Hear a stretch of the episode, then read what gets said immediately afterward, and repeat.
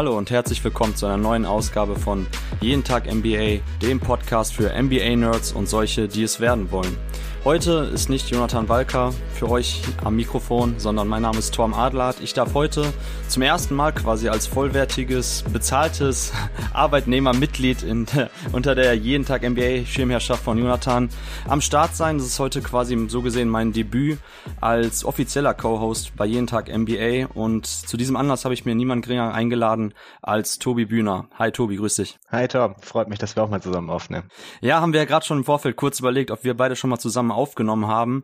Ähm, es war tatsächlich dann der Draft Recap letztes Jahr, wo wir zu dritt waren, zusammen mit Jonathan. Aber heute dann das erste Mal wir beide als äh, Duo. Ähm, man hat ja schon nach der Live-Show uns gesagt, dass wir beiden die, die, die komischen Vögel von jeden Tag NBA sind, die noch Humor reinbringen. Die Klamauk Brothers vereint. Klamauk, genau, die, die Klamauk Brothers. Dann gucken wir mal, was das heute wird. Ähm, ja, spannendes Thema. Es sind, laufen gerade noch die NBA Finals, aber der Blick bei uns heute geht jetzt schon Richtung NBA Draft. Wir starten jetzt hier bei jeden Tag NBA offiziell die Draft Coverage und ähm, nachdem Jonathan schon mit Dennis äh, zwei Podcasts aufgenommen hat im Laufe der Saison, äh, wollen wir uns jetzt um die Guards kümmern. Also tatsächlich jetzt das Augenmerk auf alle Spieler richten, die sich zur NBA Draft angemeldet haben. Die Green Room Invites sind noch nicht raus, aber zumindest wissen wir jetzt, welche Spieler alle tatsächlich angemeldet sind. Und wir wollen dann heute mal schauen, welche Guard Prospects es gibt, wo Stärken und Schwächen der Spieler sind, ähm, wie wir zu ihnen stehen, wo wir sie einordnen würden auf unserem Board. Und ich glaube, das wird launiger Podcast. Ich tippe mal auf 90 Minuten, könnte aber 120 werden, wenn wir uns nicht zügeln können bei manchen Spielern. Ich bin gespannt, aber erstmal die Frage, Tobi, jetzt gerade noch im NBA Final Stress, ähm, wie geht's dir grundsätzlich gerade? Ja, also wirklich gut. Gerade kommt ja viel zusammen, auch, auch schon die Vorbereitungsrichtung Mock-Off-Season und allem möglichen. Also gerade ist so der, die gesamte Range der, der NBA-Pots irgendwie vor mir. Ist aber irgendwie auch ganz cool, wenn man so mehrere Sachen hat, auf die man sich gleichzeitig freuen kann. Ja gut, als San Antonio Spurs-Fan kannst du ja ganz entspannt in die Draft Seit reingehen. Wochen oder? am Grinsen. Freust dich schon richtig auf Scoot Henderson bei den Spurs, oder? Ja, na, natürlich. Deswegen reden wir über die Guards. Warte mal. Genau, genau, richtig.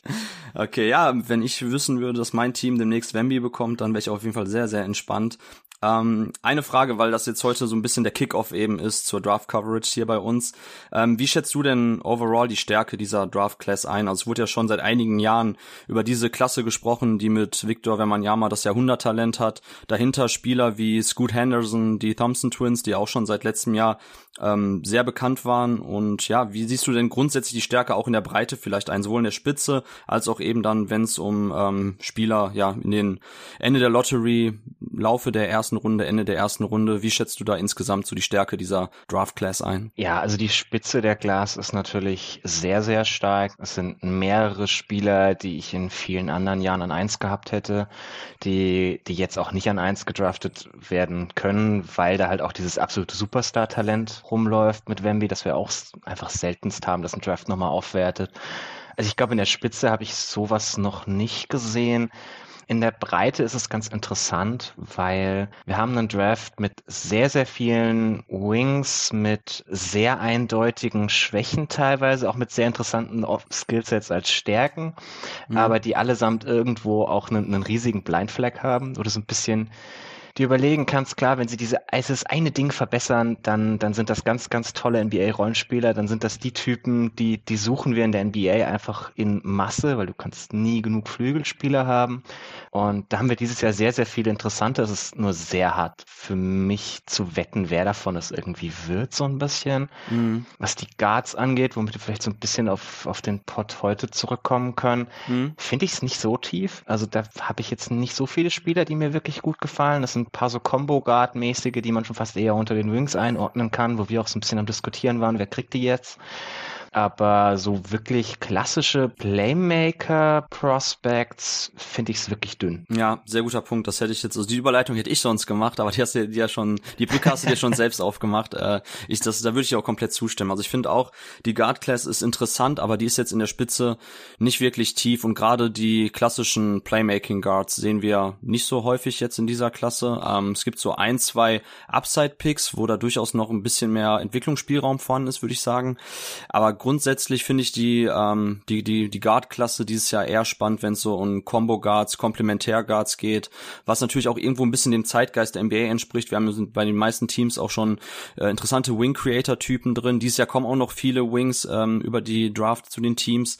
Und da gibt's natürlich jetzt ein, zwei Spieler, wo ich auch sagen würde, okay, die passen echt klasse neben äh, den Wing-Creator-Typen eines Jason Tatum, Luka Doncic, diese Spieler eben. Hm. Meine Frage wäre jetzt nur auch gerade, weil die Playoffs laufen, du hast ja auch mit Luca schon ähm, einige Podcasts aufgenommen zuletzt. Gibt's denn irgendetwas, was du jetzt in den letzten Saison, Wochen und Monaten in NBA gesehen hast, was auch irgendwie Einfluss auf deine Draft-Philosophie genommen hat, wenn es um die Evaluation von Guards geht? Also welche Spielertypen oder welche Stärken bei den Guards vor allem gefragt sind? Was sind Red Flags bei Guard mhm. Prospects, wo du sagst, okay, da entwickelt sich die NBA aber gerade eigentlich eine andere Richtung. Diese Spielertypen verlieren immer mehr an Wert. Also was sind da vielleicht deine Erkenntnisse der letzten Wochen und Monate, wo du sagen würdest, okay, das fließt jetzt eben in die Evaluation mit ein? Ja, interessant. Also gerade so bei Guards, finde ich, hat man jetzt diese Playoffs viel gesehen dass eher schmächtige Guards, selbst wenn sie irgendwie lateral beweglich sind, einfach am Point of Attack wenig Chancen haben, weil sie immer irgendwie gegen größere Spieler verteidigen müssen irgendwo. Und wenn sie einmal geschlagen werden, können sie nicht mehr recovern, weil sie einfach nicht kräftig genug sind. Also so dünne Guards, die, die nicht wirklich groß sind oder die das irgendwie ausgleichen können, sind bei mir defensiv inzwischen so eine riesige Red Flag geworden, weil wir einfach ganz wenige davon sehen, die, die wirklich sich auf NBO-Niveau halten können und dann nicht enden Elementen defensiv wie halt ein Jordan Poole oder Tyler Hero, die komplett auseinandergenommen werden. Und das ist schon, ich glaube, das ist schon länger so, aber ich glaube, das wird immer und immer mehr. Und das ist auf jeden Fall so ein Ding. Und dann, gerade wenn wir über Combo Guards reden, dass das eben Spieler sein müssen, die, die ein sehr variables Skillset mitbringen, die im Passen, Werfen, aber auch Entscheidungen treffen können. Also du wirst immer und immer mehr mit so Trap-Schemes und, und unterschiedlichen Hedges konfrontiert, wo du schnelle Entscheidungen treffen musst, schnell den Ball bewegen musst, irgendwie Double Teams bestrafen musst als Guard. Das, das ist auch ein Trend, den wir, glaube ich, seit Jahren sehen und der nicht weniger wird. Also so Spieler, die, die keinen Pass spielen können, auch ganz, ganz schwierig. ja, beim Basketball ist es auf jeden Fall problematisch, wenn du keinen Pass spielen kannst, das ist wohl wahr. Ähm, bevor wir jetzt gleich äh, reinstarten in die Class, würde ich noch einmal kurz das Wort an Jonathan geben, der den heutigen Sponsor euch vorstellt.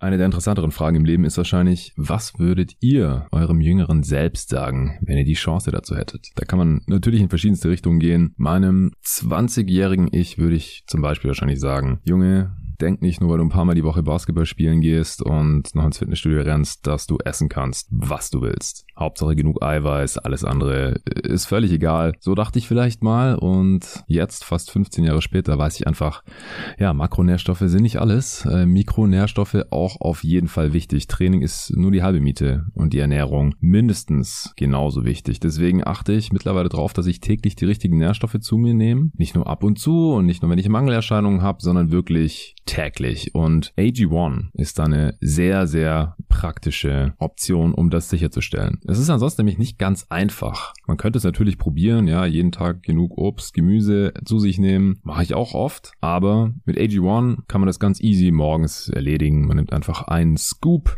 aus der AG1-Dose, löst das mit Wasser auf, kann man auch in anderen Sachen auflösen. Bei mir ist es einfach nur kaltes, stilles Wasser. Und dann habe ich das schon erledigt, kann einen Haken hintersetzen und fühle mich einfach deutlich besser. Und das jetzt schon seit über zwei Jahren, in denen ich AG1 zu mir nehme. ist einfach die ideale Ergänzung zu Sport, einer ausgewogenen Ernährung und natürlich auch ausreichend Schlaf. AG1 ist kein Ersatz für irgendwas, versteht mich nicht falsch. Aber gerade jetzt während der Playoffs, wenn es schwierig ist, darauf zu achten, dass man von allen drei Zutaten genug bekommt, ja, Sport, Ernährung, Schlaf, dann ist es einfach extrem praktisch, dass ich morgens einfach AG1 nehmen kann und dann muss ich mir da keine Gedanken drüber machen. Oder wenn ich unterwegs bin, bekommt ihr auch immer wieder mit, wenn ich die Podcasts von woanders als zu Hause aus aufnehme, dann ist es auch einfach extrem angenehm. Und es schmeckt auch echt lecker. Also ziemlich fruchtig, weil eben auch Obst und Gemüse drin ist. Keine künstlichen Aromen. Dafür 75 hochwertige Inhaltsstoffe. Vitamine, Mineralstoffe, Botanicals, Bakterienkulturen und weitere Zutaten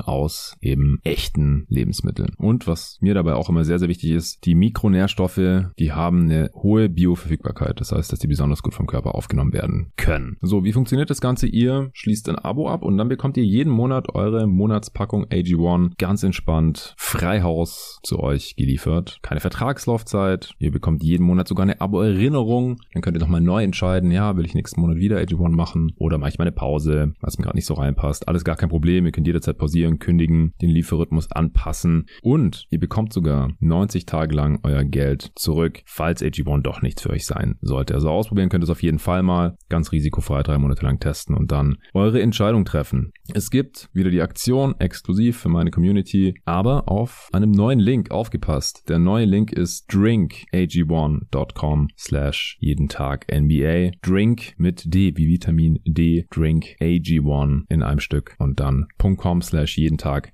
NBA. Wenn ihr über diesen Link AG1 bestellt, dann bekommt ihr wieder den kostenlosen Jahresvorrat an Vitamin D3 mit K2 zur Unterstützung des Immunsystems und fünf praktische Travel Packs dazu. Das sind so kleine Tagesrationen AG1. Da müsst ihr nicht die gesamte Dose mitschleppen, wenn ihr mal nur 1, 2, 3, 4, 5 Tage nicht zu Hause sein solltet, aber trotzdem nicht auf euer AG1 verzichten wollt. Neukunden bekommen außerdem das AG1 Welcome Kit inklusive Aufbewahrungsdose. Die ist wirklich sehr praktisch und schick. Und den Shaker, neuer Shaker mit Aluminiumdeckel. Jetzt viel besser als vorher, kann ich euch bestätigen. Also drinkag1.com slash jeden Tag MBA. Den Link packe ich euch natürlich auch wie immer in die Beschreibung dieses Podcasts. So, und da wären wir auch wieder zurück, Tobi und ich. Und zwar starten wir jetzt den heutigen Pod mit niemandem geringeren als Scoot Henderson. Also die meisten Leute sollten auch Scoot kennen, unabhängig davon, ob ihr die Podcasts mit Jonathan und Dennis schon hier gehört habt, weil Scoot im Grunde genommen seit der letzten Saison schon bekannt ist als Top-Level-Prospect, war ja sogar monatelang eigentlich noch im Rennen um den, ähm, um den zweiten Spot. Da kommen wir bestimmt gleich zu, dass er dann auch im Laufe der Saison sich ein anderer Spieler noch hervorgetan hat, der jetzt in den meisten Mockdrafts eben an zwei gerankt wird. Ähm, Scoot selber, ich würde einmal kurz noch mal schnell durchrasseln, was so die wichtigsten biografischen Eckpfeiler bei ihm sind. Also ist von Februar 2004, sprich er wird eigentlich die meiste Zeit der seines ähm, seiner Rookie-Saison noch als 19-Jähriger durchgehen, wird dann erst am Ende 20, hat jetzt zwei Jahre bei G-League Ignite gespielt. Ähm, das ist auch relativ besonders, weil er damals mit 17 der jüngste äh, G-League-Spieler war, hat quasi reclassified auf sein letztes Highschool-Jahr verzichtet, ist dann in die G-League gegangen, war ein Five-Star-Prospect, also schon als Highschooler, ähm, ja, bei den meisten Rankings ziemlich weit oben. Aber, und das ist auch interessant, er war jetzt über die, ähm, sag ich mal, zweites, drittes Highschool-Jahr hinweg nicht der absolute Top-Level NBA-Prospect-Spieler, wie wir das bei anderen schon gesehen haben. Jalen Green zum Beispiel, der ja auch in die G-League gegangen ist, der war schon die meiste Zeit seiner, seiner Highschool-Karriere hinweg ein NBA-Prospect oder galt als heißes NBA-Prospect. Das war jetzt bei Scoot nicht der Fall. Er war jetzt in der 21er-Class, also quasi sein Highschool-Jahrgang. Da war er sogar bei den Point Guards auf zwei hinter Kennedy Chandler. Das fand ich jetzt auch nochmal ganz interessant, als ich das gesehen habe. Ähm, Scoot wurde selber jetzt beim Combine, der jetzt vor kurzem war, nicht vermessen. Also wir haben jetzt keine offiziellen ähm, physischen Daten von ihm, aber er wird so mit 6'2 bis 6'3 ungefähr gelistet. Also die 1,90 Meter sollten schon hinkommen. Ähm, für mich selber wirkt er auf dem Spielfeld größer. Also ich wäre schon gespannt gewesen, was jetzt auch die ähm, offiziellen Werte gewesen wären. Aufgrund seiner krass langen Arme, also die Wingspan wird ungefähr mit 6'9 gelistet, ähm, wirkt er einfach länger auf dem Feld. Also er spielt größer, das kommt schon auch hin mit den 6'9, also eine deutlich positive Wingspan und auch was sein Frame angeht, echt krass. Also die letzten Bilder, die man jetzt gesehen hat von den Workouts, da fand ich, sahen die Schulter nochmal gefühlt breiter mhm. aus. Er hat noch mehr Muskelmasse draufgepackt. Also die letzten Werte, die man kannte, waren 195 Pfund, sprich knapp 90 Kilo. Und da würde es mich jetzt nicht wundern, wenn es gut zuletzt noch da paar Kilo Muskelmasse on top draufgesetzt hat. Ähm, während seiner Saison jetzt in der G-League kam er auf 27 Spiele, hatte hin und wieder mit paar kleinen Verletzungen zu kämpfen. Ich glaube, er hatte einen Nasenbeinbruch und äh, Mitte März wurde dann schlussendlich auch raus rausgenommen, weil die Ignite konnten schon nicht mehr in Playoff-Rennen richtig eingreifen. Und da hat man eben dann darauf verzichtet, ähm, dass Scoot jetzt nochmal weiter seine Sneaker schnürt für das Team Schlussendlich kam er auf 23,7 Points per Game auf 40 Minuten hochgerechnet, bei einer okayen Scoring-Effizienz mit einem True Shooting von knapp 55 Prozent. Also diese 23,7 Points per Game auf 40 Minuten sind tatsächlich auch der beste Wert, den wir heute von allen Guard Prospects haben. Also er war schon scoring-technisch gut unterwegs in der G-League, hat auch eine sehr, sehr gute Assist-Turnover-Ratio gehabt. Das werde ich heute auch öfters mal erwähnen, weil ich finde, das ist mal ein ganz guter Gradmesser, um auch die allgemeine Offensiveffizienz hinsichtlich Playmaking ähm, bei den Spielern abzuklopfen. Also sein Assist-Turnover-Ratio von 1,89, also fast zwei Assists auf einen Turnover. Damit gehört er auch zu den besten Spielern in dieser Hinsicht, die wir heute besprechen. Und gerade schon angesprochen, bei den Mock-Drafts wird er ja, eigentlich durchgehend jetzt auf drei gerankt. Also Ringer, äh, Kevin O'Connor hatte ihn jetzt zuletzt an drei, ESPN, ähm, sprich Jeremy Wu macht das ja jetzt, ähm, nachdem Schmitz gegangen ist, zusammen mit Jonathan Gavoni, die haben ihn an drei, Tankathon an drei, Bleacher Report ähm, von Jonathan Wasserman, der hat ihn an drei, Sam Vicini hatte ihn zuletzt an zwei, ich glaube von ihm kommt jetzt die nächsten Tage ein aktuelles, ähm, aktuelles Board raus, mal gucken, wo er ihn dann hat. Und die letzten, wo ich ihn jetzt noch an zwei gesehen habe, von den größeren Outlets war NBADraft.net. So, Tobi, das waren jetzt mal kurz so runtergerasselt die wichtigsten Eckpunkte zu Scoot Henderson. Meine Frage, und das wollen wir heute ja auch dann durchziehen zu allen Prospects. Stell dir vor, ich wäre jetzt NBA, GM, wäre Entscheider am Drafttag, du bist Scout bei einer NBA-Franchise X und du triffst mich dann am Flur auf dem Weg zum Aufzug und du hast ungefähr eine Minute Zeit, mich von Scoot Henderson zu überzeugen. Wie würde dann ungefähr dein Elevator-Pitch aussehen? Wie schnell würdest du mich versuchen, von Scoot zu überzeugen? Was sind da so die wichtigsten Attribute? Ja, ich glaube, schnell ist schon das richtige Grundprinzip. Scoot ist ein unfassbar explosiver Athlet, der immer Rim Pressure ausstrahlen kann. Und genau das ist halt das, was wir in der NBA suchen. Guards, die immer Druck auf den Korb ausüben, dabei ein gutes Feel for the Game haben, gutes Decision Making haben und damit auch ihre Mitspieler einsetzen können, die gute Pick-and-Roll-Creator sind. Also er kann wirklich der Dynamo deiner Offense sein, auch auf dem allerhöchsten Niveau, glaube ich. Ja, also ist quasi der Spielertyp, wo du sagen würdest, okay, den braucht jede Mannschaft oder unabhängig davon, wie egalitär das Offensivsystem ist, am Ende des Tages braucht man mindestens einen ähm, primären Advantage Creator, der eben die Vorteile auch für die anderen äh, schafft und das siehst du bei Scoot Henderson gegeben. Ja, also er hat diese Kombi aus verschiedenen Stärken, die es, die es unfassbar schwer machen wird, ihn irgendwie im Pick and Roll zu verteidigen und das ist die primäre Art, wie, wie man heutzutage Advantages kreiert. Auch aus der ISO kann er sicherlich mit seiner Beschleunigung viel Vorteile generieren.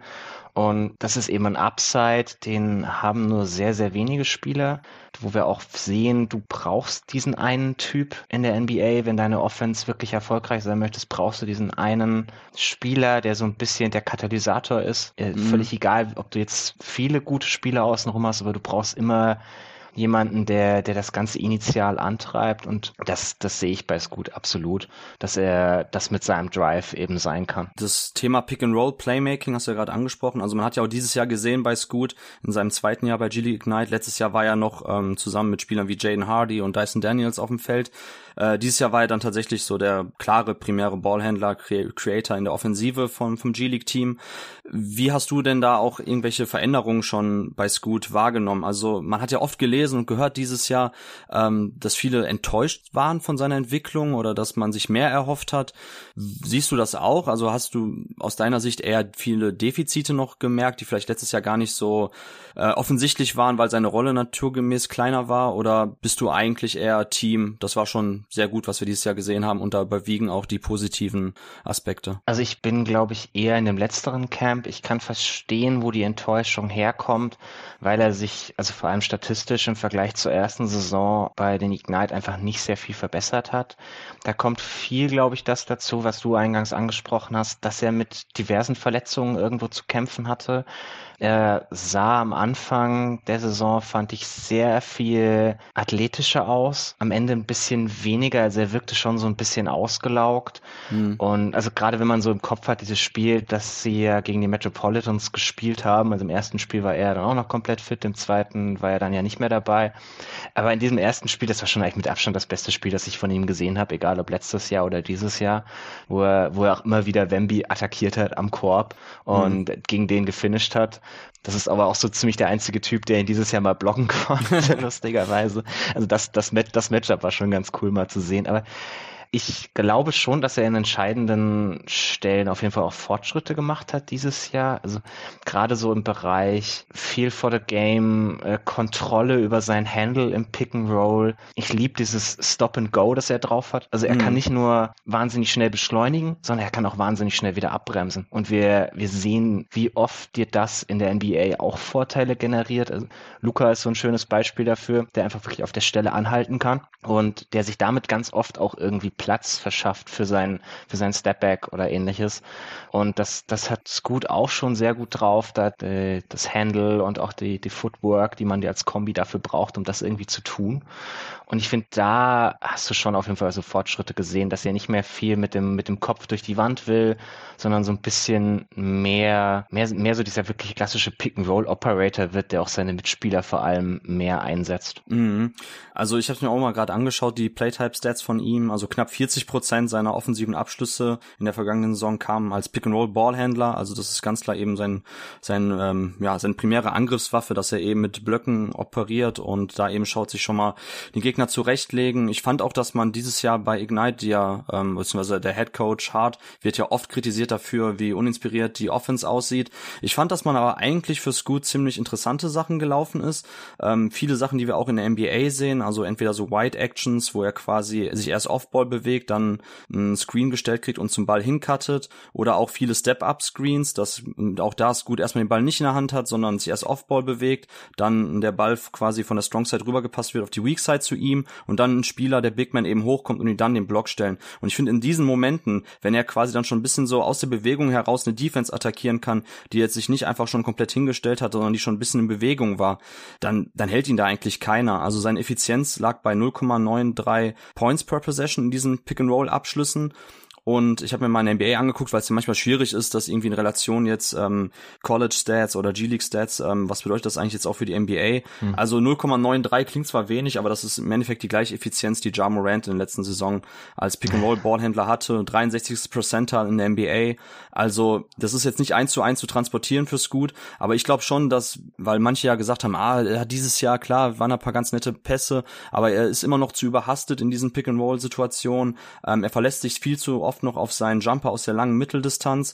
Und mhm. am Ende des Tages ist die Effizienz aber total in Ordnung gewesen. Oder hast du da noch irgendwelche Anmerkungen zu? Ja, also es stimmt schon, dass er, glaube ich, zu oft zu diesem Midrange-Pull-Up äh, divergiert als, als Option. Da könnte er teilweise sicherlich mehr draus machen, aber andererseits ist das ja auch mal so ein Ding von, du, du brauchst irgendwo auch Konter im Pick'n'Roll, also immer mhm. nur zum Korb funktioniert nicht, wenn der Gegner das schon weiß. Und dadurch, dass die Gegner eben seinen Midranger auch respektieren mussten, hatte er dann auf der anderen Seite oft auch diese Fähigkeit, gerade so aus dem Stop and Go, weil wenn er da mehr stoppt, glaubt der Gegner halt wirklich, dass er in den Midranger geht. Und wenn er dann das Tempo wieder anzieht, hast mhm. du ganz oft gesehen, dass er den Gegner irgendwie so auf dem falschen Fuß erwischt hat. Und das funktioniert halt nicht, wenn du nicht auch Gravity wirklich in der Midrange ausstrahlen kannst. Man muss auch sagen, seine, seine Pull-Up-Quote aus der Midrange war am Anfang der Saison halt besser als gegen Ende. Also die ist am Ende auch so ein bisschen abgefallen. Auch da würde ich halt Teil schon sicherlich darauf schieben, dass ihm die Puste ausgegangen ist. Und das ist, also dieser Konter, dass er den hat und gerade am Anfang der Saison auf wahnsinnig hohem Niveau schon hatte, das ist, glaube ich, eher so ein kleines positives Zeichen, auch wenn man klar sagen kann, er hätte jetzt dieses Jahr vielleicht effizienter mit anderen Sachen sein können. Mhm. Äh, hast du einen, Tipp, wie hoch seine oder der prozentuale Anteil seiner Jumper waren bei den Pick-and-Roll-Abschlüssen? Also wie oft er quasi dann im Pick-and-Roll eben einen Jumper genommen hat, statt jetzt irgendwie am Korb abzuschließen? Mhm. Was, was würdest du tippen? 30 bis 40 Prozent. Prozent? Ja, fast 64 Prozent. Also fast uh, zwei okay. Drittel seiner Pick-and-Roll-Abschlüsse. Okay, krass noch mehr, ja, ja, okay. Waren tatsächlich die Jumper. Es, ja, bitte? Er hat halt auch wenig so Floater-Range oder sowas. Das wird wahrscheinlich eher ein kleiner Teil sein. Also wenn, dann kam er meistens schon wirklich ganz bis zum Korb. Aber ja, also ja, kann ich schon sehen, wo die Zahl herkommt. Mhm. Das Problem ist natürlich auch, dass ähm, Scoot in einer Mannschaft gespielt hat, die de facto gar kein Spacing hatte. Also ich glaube, äh, John Jenkins, Atlanta Hawks Legende, war noch der beste Shooter, den die überhaupt hatten, oder fast der einzige. Ähm, Eric Mika, der ähm, Big Man aus dem Team, der quasi ein Pick-and-Roll-Partner war, der kann hier und da mal vielleicht einen ganz netten Pass aus dem Short-Roll spielen, ja. aber ansonsten auch ein reiner Rim-Runner. Und da war natürlich auch die Mittel begrenzt, äh, auf die die Defense hm. Antworten finden mussten, beziehungsweise sie konnten sich darauf konzentrieren, eben Scoot den Weg zur Zone abzuschneiden. Ähm, Scoot sah sich die meiste Zeit eigentlich immer eine Drop-Coverage ausgesetzt. Fand ich ganz gut, weil das ist auch das probate Mittel, auf das NBA-Defenses gegen ihn zurückgreifen werden. Aber ich glaube, wenn das Spacing um ihn herum besser ist, wenn die Shooter um ihn herum mehr Gravity haben und man nicht so einfach von ihnen weghelfen kann, quasi keine Zone ums Gut ähm, aufbauen kann, das wird ihm natürlich zugutekommen. Da ist die Frage, inwiefern das jetzt ein bisschen intrinsisch schon drin ist bei ihm, so dieses Decision-Making, okay, ich habe eine Drop-Coverage gegen mich, so ich mache jetzt ein, zwei Schritte, stopp ab und das habe ich mir auch aufgeschrieben, diese gute Abstopp-Technik, die er hat, um dann mhm. in seinen äh, Jumper zu gehen, das ist schon echt eine gute Waffe. Also die 0,86 Points per Possession bei den Pick-and-Roll-Jumpern, das ist auch komplett in Ordnung. Also die Quote in den zwei Jahren jetzt, weil es ist ja am Ende des Tages eine ganz okaye Sample-Size, die man zumindest dann haben bei seinen ähm, Mid-Rangern, lag bei knapp unter 40 Prozent, also 39,5 bei den langen Jumpern. Äh, zum Vergleich, also College Morant hatte 39,2, Tyrese Maxey mit, mit viel geringerer Sample Size 35 Prozent und dann zwei Spieler, zu denen wir später noch kommen, mit Nick Smith Jr. 33 Prozent und äh, Keontae George 24 Prozent. Also wenn wir ein bisschen so diese Midrange Jumper eben als In-Between-Game hm. nehmen können, was du gerade gesagt hast, ne, dass das eben der Konter ist, wenn eine Defense eben immer under geht oder viel Drop-Coverage zeigt, dass man da einfach diese, ähm, ja, diese Waffe hat. Das ist total wichtig. Genauso wie eben, ähm, ja, die, die, die, diese ganzen Snake-Drives, die er macht. Also sprich, er ist ein mhm. Pick and Roll, geht an dem Gegner vorbei, nimmt ihn dann ein bisschen auf dem Rücken, cuttet quasi vor seinen Füßen. Das macht er auch richtig gut. Ähm, wie siehst du denn sein Passspiel? Du hast es einmal kurz äh, angeschnitten. Ähm, Im Pick and Roll A und B dann auch insgesamt. Also würdest du auch sagen, dass Scoot Henderson wirklich jemand ist, der vielleicht ähm, unabhängig von seinem eigenen Scoring und seiner Scoring Gravity, die er ausübt, auch wirklich jemand ist, der eine Defense mit seinen Pässen bestrafen kann? Also ich glaube schon, er trifft viel die richtige Entscheidung, richtige Distribution. Es sind wenig so flashy Passes, würde ich es, glaube ich, mal qualif qualifizieren. Also mhm. es ist, wenn man es gerade so mit Jamoran vergleicht, was ist der Vergleich aus den letzten Jahren ist, der immer mal wieder zieht, also das ist sicherlich ein, ein kreativerer Passer, als es Scoot ist. Aber Scoop mit der Kontrolle, die er hat, mit dem, mit dem Feel for the Game, das er hat, also er trifft wirklich gute Entscheidungen, spielt richtige Pässe es ist jetzt nicht so, dass er, glaube ich, massiv mit seinem Playmaking Advantages kreiert, wie das andere Passer vielleicht tun. Aber das muss er halt auch gar nicht, weil er im Normalfall den Advantage halt vorher auf andere Art und Weise kreiert hat und der Pass das dann mehr ausnutzen muss. Mhm. Interessant fand ich, dass man vor allem von, von ihm diese ähm, Bodenpässe gesehen hat im Pick and Roll. Mhm. Also und da auch immer eigentlich auf den abrollenden Spieler weniger die Kickouts, weil eben das Problem war, ähm, die Dreierschützen, die da stehen, die die brauchen den Ball nicht, weil sie eh nicht werfen können. Also egal, dass ein Leonard Leonard Miller war, Sissoko. Ähm, interessante äh. Spieler dieses Jahr auch im G-League-Team. Ähm, London Johnson, der auch dabei war, der Guard, aber das war halt leider shootingtechnisch alles zu dünn. Ähm, aber Scoot hat es wirklich geschafft, fand ich persönlich, die engsten Passfenster noch gut zu bedienen. Meistens eben durch diese Bodenpässe und ähm, diese Assist-to-Turnover-Ratio, die ich angesprochen habe. Das, also da frage ich mich schon, okay, warum gehen viele davon aus, dass Scoot auch eher so ein reiner, ähm, ja, Kopf durch die Wand, Russell Westbrook ähm, Scorer Playmaker-Typ ist, der dann halt so rein reaktionär quasi nur noch die Pässe spielt, wenn sie eben offensichtlich da ist, durch die Rim Pressure erzeugt. Da bin ich mir nicht sicher bei ihm. Also ich glaube tatsächlich, dass Scoot Henderson einer der besten Passer ist, auch den wir in den letzten Jahren in den Draft Classes hatten, äh, dass er nicht nur ein reaktionärer Passer ist, sondern tatsächlich auch schafft, Leute frei zu spielen mhm. durch ähm, sehr enge Passfenster eben hinweg und dass er tatsächlich den Kopf immer oben hat, das Spielfeld scannt. Also so die klassischen Point Guard Attribute sich ja durchaus gegeben. Deshalb finde ich immer ein bisschen so diese ähm, Russell Westbrook-Vergleich, der zwar mhm. irgendwo stimmt oder wo es Parallelen gibt im Spiel, der kommt da ein bisschen zu kurz. Der kam auch schon damals bei Ja Morant zu kurz, weil Westbrook halt erst später immer mehr so in diese On-Ball-Rolle reingeschlüpft ist und da halt nie so ein richtiges Point Guard-Game entwickeln konnte, fand ich persönlich. Mhm. Ähm, das sehe ich bei Scoot ein bisschen anders. Ja, würde ich, würde ich auf jeden Fall unterstützen. Er macht da schon viele Reads auch sehr gut und, und sucht schon viel erst seinen Mitspieler. So Playmaker für andere ist ja auf jeden Fall auch deutlich überdurchschnittlich durchschnittlich und eher so am höher, höheren Ende von dem, was wir die letzten Jahre endgesehen haben. Okay, und Tobi, von eins bis zehn, wenn eins quasi gar kein Vertrauen und zehn würde ich mit meinem Leben drauf wetten wäre. Ähm, wie sicher bist du dir, dass gut ein mindestens durchschnittlicher, wenn nicht eher überdurchschnittlicher Dreierschütze in der NBA wird? Uff. Uff. Also das, das ist, das ist tatsächlich schwierig. Ich glaube eher, also für überdurchschnittlich reden wir jetzt von Quoten, dann, dann eher nicht sonderlich.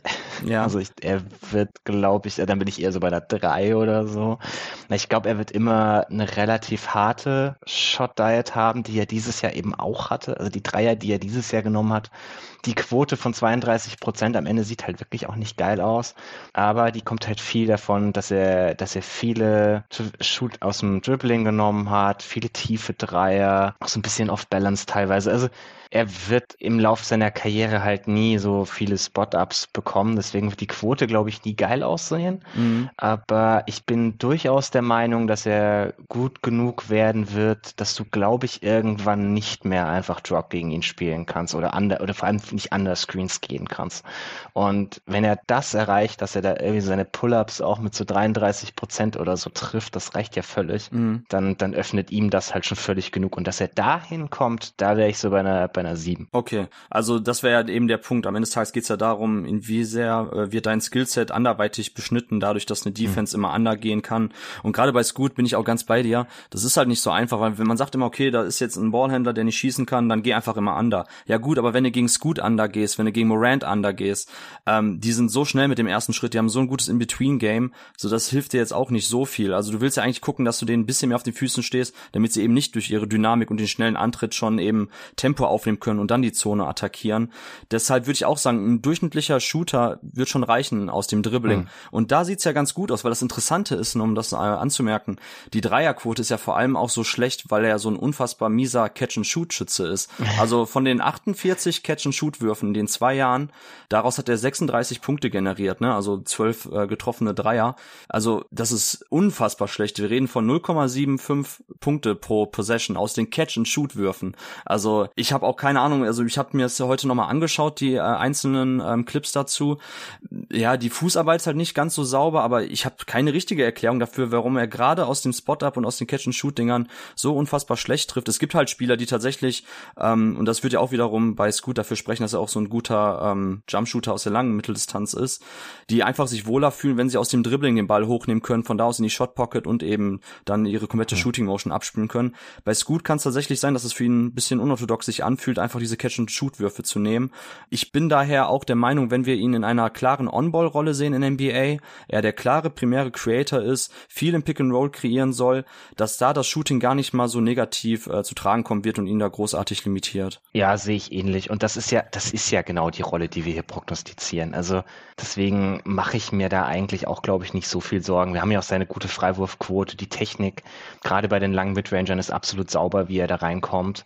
Und deswegen mache ich mir da eigentlich wirklich nicht viele Sorgen drum. Genau, also 76 Prozent Freiwurfquote, kurz Anmerkung für die Zuhörer, in den zwei Spielzeiten zusammengerechnet. Also es ist jetzt keine Sample Size, die ultra aussagekräftig ist, aber sie spricht halt dafür, dass Gut wirklich einen guten Touch hat.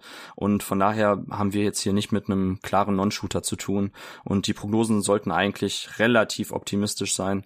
Ähm, da bin ich ganz deiner Meinung. Bevor wir jetzt gleich abschließend nochmal zu so ja guten Teamfits kommen bei ihm, ein, zwei Worte noch zu seiner Defense. Defense. Vielleicht magst du den Anfang machen. Einmal On-Ball Defense, also wie findest du, äh, hat's gut sich jetzt vorletztes Jahr, dieses Jahr gemacht, wenn er quasi Point of Attack direkt am Gegenspieler verteidigen musste? Und wie ist er dir in der Team Defense aufgefallen? Ja, Point of Attack ganz okay. Also es ist manchmal zu aggressiv, versucht irgendwie viele Steals zu holen sammelt da auch irgendwie viele Fouls. Und also er sehr inkonstant, teilweise schlagen die Gegner ihn auch relativ easy, manchmal geht's ganz gut. Mhm. Es ist halt, also die, die Physicals sind alle da. Er ist lateral schnell genug, du siehst das auch in Flashes. Er ist kräftig, er ist, glaube ich, auch switchable. Also wir haben ihn immer wieder auch gegen irgendwie kleinere Wings verteidigen sehen, was gut aussah das mache ich mir wenig Sorgen on Ball. Das ist halt Spieler mit der Usage äh, pre-NBA sehen wir seltenst, dass mhm. sie irgendwie on Ball wirklich dauerhaft locked in sind. Off-Ball, ja, also man hat Flashes von, von guten Plays, die er irgendwie macht. Gerade als Weakside Rim Protector haben wir das letztes Jahr deutlich mehr gesehen als dieses Jahr, finde ich. Safe, er, safe, ja. Äh, wo er einfach ein bisschen weniger machen musste. Merkst du auch, es war dieses Jahr halt schon sehr viel, was er tun musste. Und da kommen dann halt auch wieder diese Dinge dazu von, du weißt nicht, wie der am Ende war. Deswegen, mhm. die, die Flashes sehen wirklich gut aus. In der Summe war das dieses Jahr definitiv nicht gut als Verteidiger, leider. Ja, kann ich auch zustimmen. Ähm, On-Ball fand ich ihn, oder finde ich ihn generell vielleicht ein bisschen positiver, als du es gerade skizziert hast. Aber natürlich immer unter der Prämisse, er ist locked in. Das ist natürlich meistens so, hast du ja auch gerade richtig angemerkt. Mhm. Aber ich finde, wenn er dann tatsächlich ähm, engagiert war, richtig in die Stands runtergegangen ist und man auch gesehen hat, okay, er will jetzt den Gegenspieler stoppen. Er hatte es ja öfters auch tatsächlich dann mit ähm, klaren NBA-Spielern zu tun, die eben aus Entwicklungsgründen runtergeschickt worden sind. Es waren jetzt nicht jedes Mal Shabazz Napier, den er unter einem Auge gespielt hat, sondern manchmal musste er auch tatsächlich gegen etwas ähm, dynamischere Spieler ran. Und da hat man schon gesehen, okay, er hat jetzt auch Bock, ihn wirklich vor sich zu halten. Und da sind dann eben, wie du gerade gesagt hast, die laterale Geschwindigkeit sp äh, spricht für ihn, die Dynamik, die Fußarbeit, die Länge, gerade die Arme. Er gambelt vielleicht hier und da mal ein bisschen zu viel auch auf den Reach-In-Stil, aber er hat da schon tatsächlich viele Deflections auch direkt am Mann geholt. Ganz anders sehe ich das Offboard. Also das war dieses Jahr eine ziemliche Katastrophe. ich, ich, ich musste gerade schon schmunzeln, als du angefangen hast, das positiv zu erwähnen mit dem Weakside ähm, Rim Protection.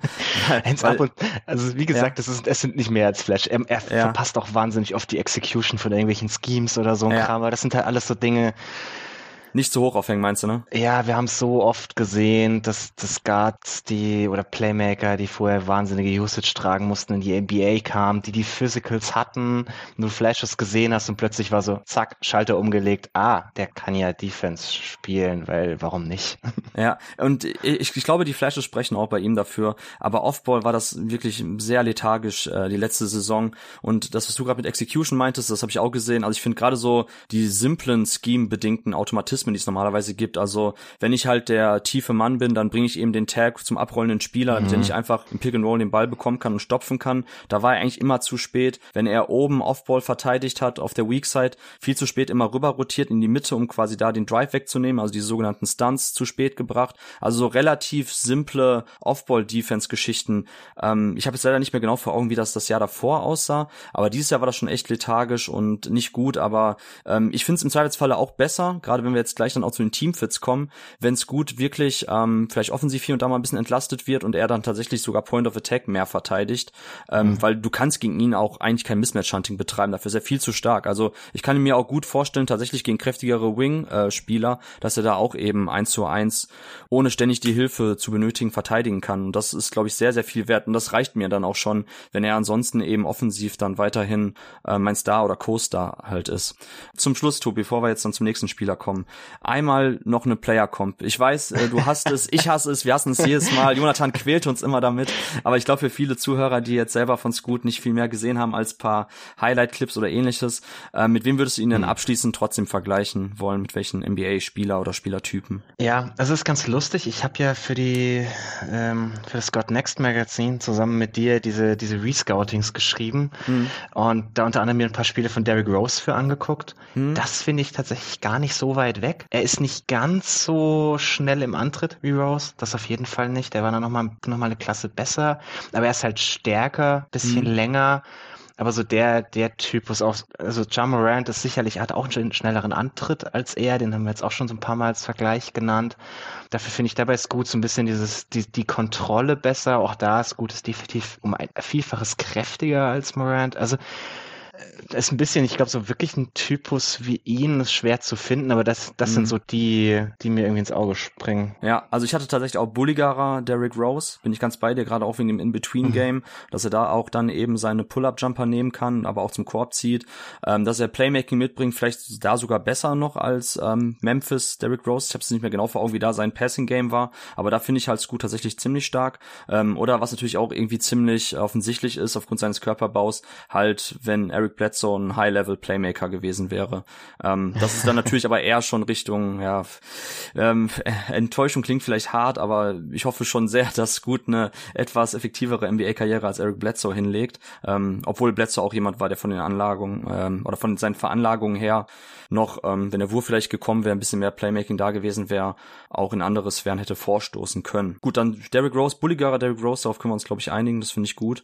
Ähm, hast du denn einen Wunsch, wo es gut landen sollte? Sollte, bei welchem Team. Also auch natürlich jetzt, wenn wir davon ausgehen, hm. Wemby an eins zu den Spurs, aber danach die Teams, die dann kommen, egal ob das jetzt Charlotte ist an zwei, äh, Blazers, Rockets, welche Mannschaft die relativ hoch pickt, ähm, wenn wir jetzt Scoot schlimmsten Falles an vier sehen, würdest du bevorzugen für ihn? Rein Teamfit, nicht wo du selber sagen würdest, da muss er jetzt hin vom Value her. Also aber auch vom Fit her, lustigerweise wäre es glaube ich dasselbe wie vom Value her, finde ich den Fit mit Charlotte eigentlich noch am besten. Ich verstehe diese Diskussion nicht so wirklich, warum er nicht zu Lamello passen soll. Also ich blick null, wo das herkommt, ehrlich gesagt. Also ich fände die beiden eigentlich ein sehr cooles Tandem, weil das wäre genau das, was wir vorhin beschrieben haben. Du entlastest gut ein bisschen mit jemandem neben ihm, der einer der besten Playmaker der Liga ist für andere, der ihn dann sicherlich finden kann, wo er ab und zu auch mal irgendwie so ein bisschen, bisschen Weakside attackieren machen kann wo er nicht unbedingt jeden Angriff machen muss und andersrum bringt er den Rim Pressure, der Lamello absolut abgeht.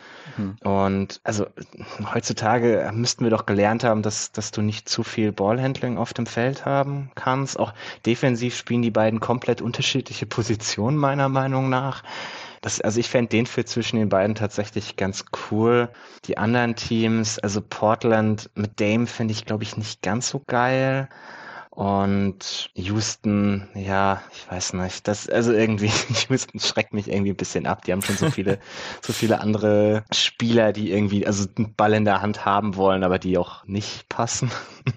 Deswegen, also ich fände fänd von den drei Teams definitiv Charlotte eigentlich am coolsten. Ja, cool. Ich habe auch nur Charlotte aufgeschrieben. Für mich ist das ganz klar Charlotte. Also ich, ich mag den Teamfit total. Ich mag den Fit mit Lamello, du hast ihn gerade skizziert, total. Auch defensiv passt das dann ganz gut, weil ich dann Scoot tatsächlich eher in der Point of Attack Defense sehe und Lamello mhm. irgendwie ein bisschen an Rome in den Passwegen und so ein bisschen mehr eben die Team Defense bringen. Und genau, Lamello bringt die Scoring Gravity von der ähm, von der langen Dreierdistanz, bringt vor allem das Volumen damit und Scoot hast du dann eben als Maschine, der jetzt auch schon eben eingesetzt wurde in diese ganzen Off-Motion-Sets. Also sprich, dass er aus der Bewegung heraus attackiert und nicht den Ball quasi der Gegner scored. Er stellt sich an der Baseline auf, kriegt den Ball, dribbelt nach vorne, läuft dann High Pick and Roll, sondern dass er tatsächlich jetzt auch schon bei Ignite so eingesetzt wurde, dass er sich ein bisschen Off-Ball bewegt und dann oftmals eben den Block eher aus der Bewegung herausgesetzt kriegt und dann die Defense attackiert. Also von daher müsste man Lamello ja noch nicht mal großartig in seiner Rolle beschneiden und ähm, Lamello ist einfach so ein begnadeter Playmaker auch. Also die beiden, ich sehe das wirklich null, dass es problematisch ist. Also ich kann zumindest den Grundgedanken verstehen, aber ich würde das 0,0 problematisieren. Also ich könnte es kaum erwarten, die beiden auf dem Feld zusammen zu sehen.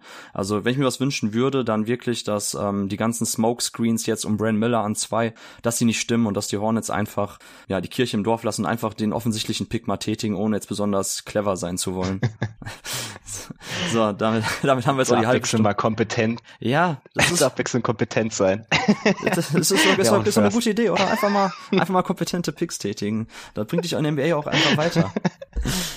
Ach, herrlich, genau. Ja, die Hornets. Ich weiß nicht, ob wir dazu heute nochmal kommen, aber ähm, ich habe ein bisschen Sorge um die. Ich sehe halt Brand Miller an zwei weggehen, aber gut, das ist ein Thema für einen anderen hm. Tag.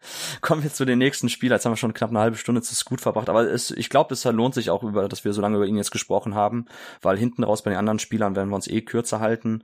Von daher glaube ich, dass es jetzt erstmal bei den Lottery-Talenten sinnvoll ist, da ein bisschen ausführlicher drüber zu sprechen. Äh, der nächste Spieler, den ich jetzt auch tatsächlich auf meinem Board als nächsten Guard habe, ist Cason Wallace. Ähm, von Kentucky Wildcats, Wallace selber Jahrgang 2003, von November 2003, hat jetzt seine Freshman-Saison äh, bei John Kelly Perry für die Kentucky Wildcats gespielt. Ähm, insgesamt ein eher durchwachsenes Jahr für die Wildcats, hatten immerhin sich wieder zurück ins NCAA-Tournament gekämpft, ähm, aber sind halt schon lange nicht mehr so diese krasse One-and-Done-Schmiede, die sie mal waren, also wo dann tatsächlich, weiß nicht, fünf Freshmen alle Five-Star Highschool Superstar Recruits waren. Äh, das ist jetzt schon länger nicht mehr bei Kelly Perry und Kentucky der Fall. Aber mit Cason Wallace hatte man zumindest jetzt noch einen Spieler, der auch als bester ähm, Shooting Guard Recruit kam. Also er wurde auf der 2 gelistet von Rivals.com. Das ist somit der größte, das größte Scouting ähm, für Highschool äh, Prospects. Da wurde er als Top Shooting Guard Prospect gerankt, insgesamt auf Platz 8 in seinem Highschool Jahrgang. Und ähm, ja, wie gesagt, Shooting Guard bedeutet schon mal der erste Blick, okay, es ist eher ein Combo Guard. Also bei Scoot, ähm, der zwar auch die Ausmaße eines Combo Guards hat, von seinem Frame, von seiner Länge, haben wir ja trotzdem sehr klar immer vom primären Playmaker gesprochen und Ballhändler.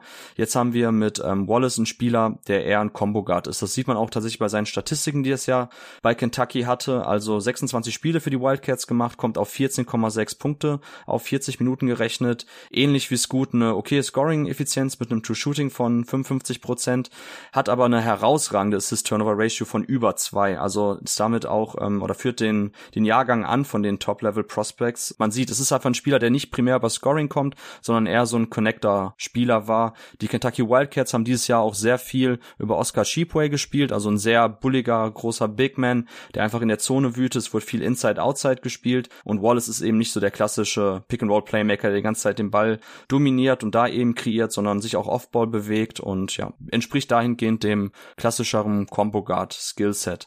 Kurz zu den Mocks, wo er aktuell gelistet wird. Ähm, Ringer, also Kevin O'Connor hat ihn an 10, bei ESPN von Gavoni und Jeremy Wu an 14, Tankathon hat ihn an 11, Bleacher Report an 15 und Sam Vicini zuletzt an 13 und NBA Draft an 15. Also zwischen 10 und 15 scheinen die sich eingependelt zu haben bei Wallace. Ähm, und das möchte ich schon mal vorwegnehmen, halte ich für eine, für eine Fehleinschätzung. Äh, werden wir jetzt in den nächsten paar Minuten besprechen, warum. Ich würde nämlich jetzt eben den Elevator Pitch machen. Also wenn ich dich jetzt im Flur treffe und ich dich überzeugen musste von Wallace und ich weiß aus sicheren Quellen, dass ich dich auch wirklich über ihn oder für ihn erstmal überzeugen muss, dann würde ich sagen, dass Wallace einfach die optimale Mischung mitbringt, die wir von Guard sehen wollen, was die Point of Attack Defense, One-on-One Defense betrifft und halt die Help Instinkte eben bei den Defensivrotationen. Also sein Körperbau, sein Frame, seine laterale Geschwindigkeit, also die Seitwärtsbewegung, die Agilität und seine Länge sorgen einfach dafür, dass er relativ problemlos, glaube ich, auf der NBA die meisten Einser bis Dreier verteidigen und da auch eben auch Guard, Guard, Pick and Rolls und ähnliches switchen kann. Offensiv wurde er eben aufgrund des Kentucky-Systems oder wird er ein bisschen unterbewertet, das habe ich gerade angeschnitten. Also ich finde, er hat echt gute Handles, also kann mit dem Ball gut umgehen, hat gute Hesitation-Moves. Ähm, wenn er jetzt Blöcke, On-Ball-Screens auch mal rejected, auch zur anderen Seite vorbeigeht, kann er auch mit dem Ball in der Hand eben schnelle Richtungswechsel ähm, manövrieren. Hat sehr, sehr schöne Finishing-Moves am Korb, under, Up-and-Under-Moves, Euro-Step-Combo, äh, Euro-Step-Combos, die er vorher anbringt.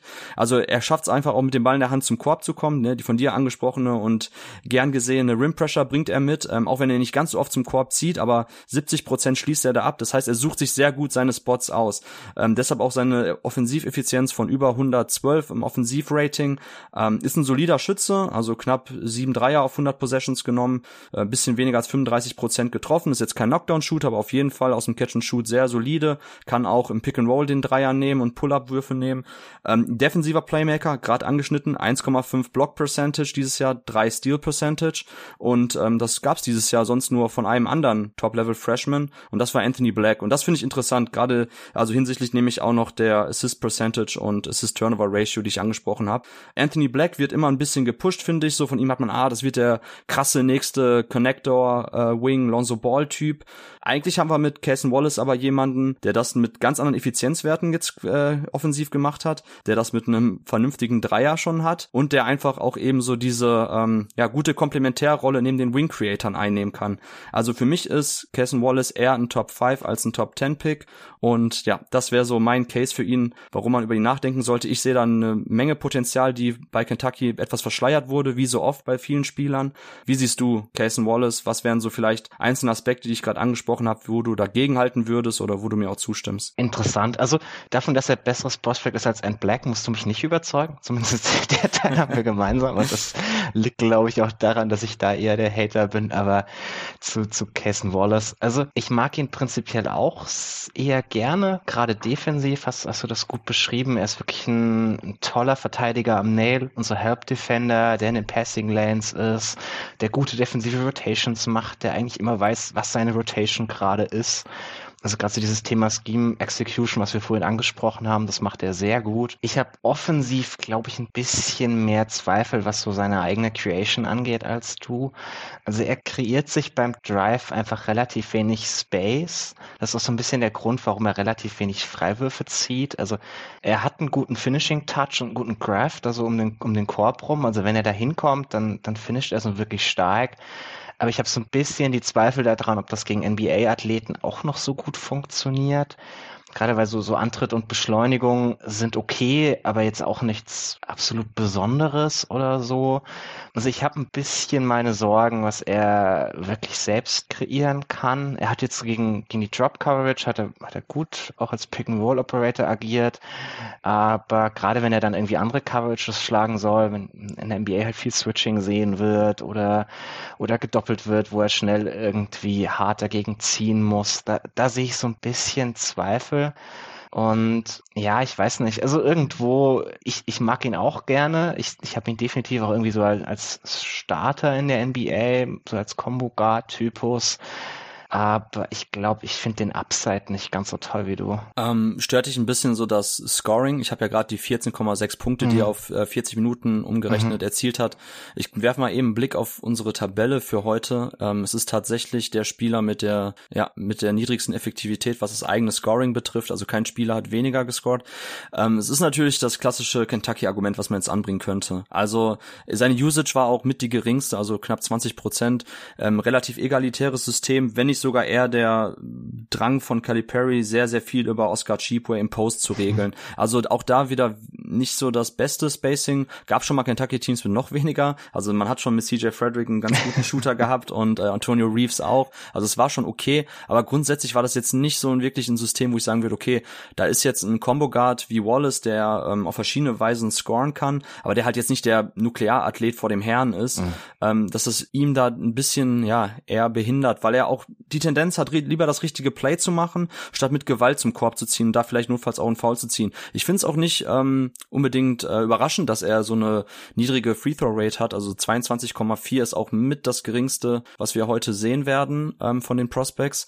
Zum Vergleich, also Keontae George kommen wir gleich dazu, der hat 36,4. Anthony Black hat es ja schon vorhin einmal angesprochen, den du auch nicht so magst, aber der hat immerhin knapp 55% Free Throw Rate, also unfassbar viel. Ähm, und ich glaube, bei Wallace ist es halt eher eben nicht dieses Erzwingen, auf Teufel komm raus bis zum Korb ziehen, irgendwo Fouls ziehen wollen, sondern lieber dann den Kickout spielen, lieber nochmal den Dump-Off-Pass irgendwo hinspielen. Und das ist immer schwierig zu fassen, glaube ich, ähm, bei Prospect-Evaluation. Diese, ja, dieser, dieser Drahtseilakt zwischen was ist, wenn Spieler etwas zu konservativ spielen, zu vorsichtig, also lieber eben dann den Kickout schon frühzeitig spielen, versus eben, okay, wir haben Spieler, die einfach unfassbaren Druck auf den Korb ausüben, deren Scoring-Effizienz vielleicht mhm. etwas schlechter ist und Offensiveffizienz schlechter, aber die dafür jetzt schon eben so eine krasse, ja, eigene Scoring-Gravity ausüben, dass das Playmaking hinten raus irgendwann noch kommen wird. Also das finde ich auch ganz, ganz schwer. Liege ich da richtig, dass das so ein bisschen dein Hauptproblem ist bei ihm? Ja, ja, das hast, das hast du gut zusammengefasst. Also irgendwoher muss in der NBA die Scoring-Gravity herkommen. Ob das, und wie gesagt, er ist jetzt kein Überathlet mit einem guten Antritt, dass ich, dass ich glauben würde, dass er da einfach massiv zu wenig benutzt wurde als sowas.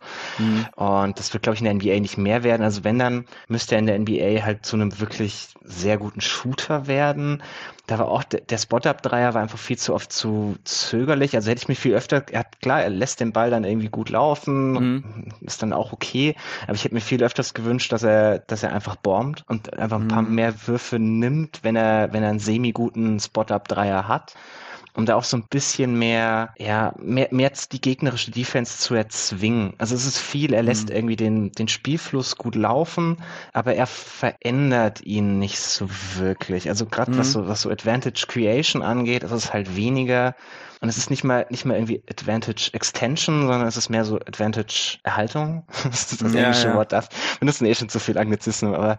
Ja, ich wollte gerade sagen, also ich, guck mal, das Ding ist, ich habe manchmal nach einem Pod zu Jonathan gesagt, boah, ich glaube, ich habe schon dazu viele englische Wörter benutzt. Und dann denke ich mir so, ah, wenn ich einen Pod von Tobi höre, dann denke ich, so viele waren es dann doch nicht. Also Du bist auf jeden Fall der King of Anglizismen hier. ja, das gut, das, das, das kommt davon, wenn man sich eigentlich fast nur englischen Content reinhaut. Ja. Aber gut. Nee, ich finde auch viele der Begriffe sind, also gerade so in diesem, in diesem Draft-Kontext finde ich es halt irgendwie viel geprägt, so von den, den großen englischen Autoren. Aber gut. Nee, deswegen, ich sehe ihn halt mehr so als Typ, der, der irgendwie ein gutes Feel for the Game hat, viel mitspielt, aber jetzt nicht, nicht irgendwie für dich Dinge erzwingt, Advantages kreiert und das ist für mich halt an einem Guard immer noch irgendwo das Wichtigste offensiv, dass, dass er Druck ausübt mhm. auf den Gegner, dass, dass er den Gegner auch dazu zwingt, umzustellen. Und auch das ist was, was wir jetzt in den Playoffs oft gesehen haben du brauchst Spieler, die, die deinen Gegnern quasi Optionen wegnehmen, defensiv. Also die wirklich, dass bestimmte als, als gegnerischer Coach einfach bestimmte Dinge nicht mehr tun kannst, weil dieser Spieler auf dem Feld steht, weil er halt gnadenlos, wenn du irgendwie deinen schlechtesten Spieler auf ihn stellst, ihn, ihn gnadenlos immer und immer wieder zum Korb ziehen wird. Und mhm. das, das sehe ich bei Cason Wallace halt nicht. Deswegen habe ich ihn eher so an das, das Ende von dem Starter-Tier geschoben, weil ich halt, ich glaube durchaus daran, dass er, dass er auch auf dem höchsten Level ein, ein positiver Spieler sein wird, aber ich glaube nicht, dass er so diesen, diesen Upside hat, mehr als so dein viert bis fünf bester Spieler von einem Contender sein zu können.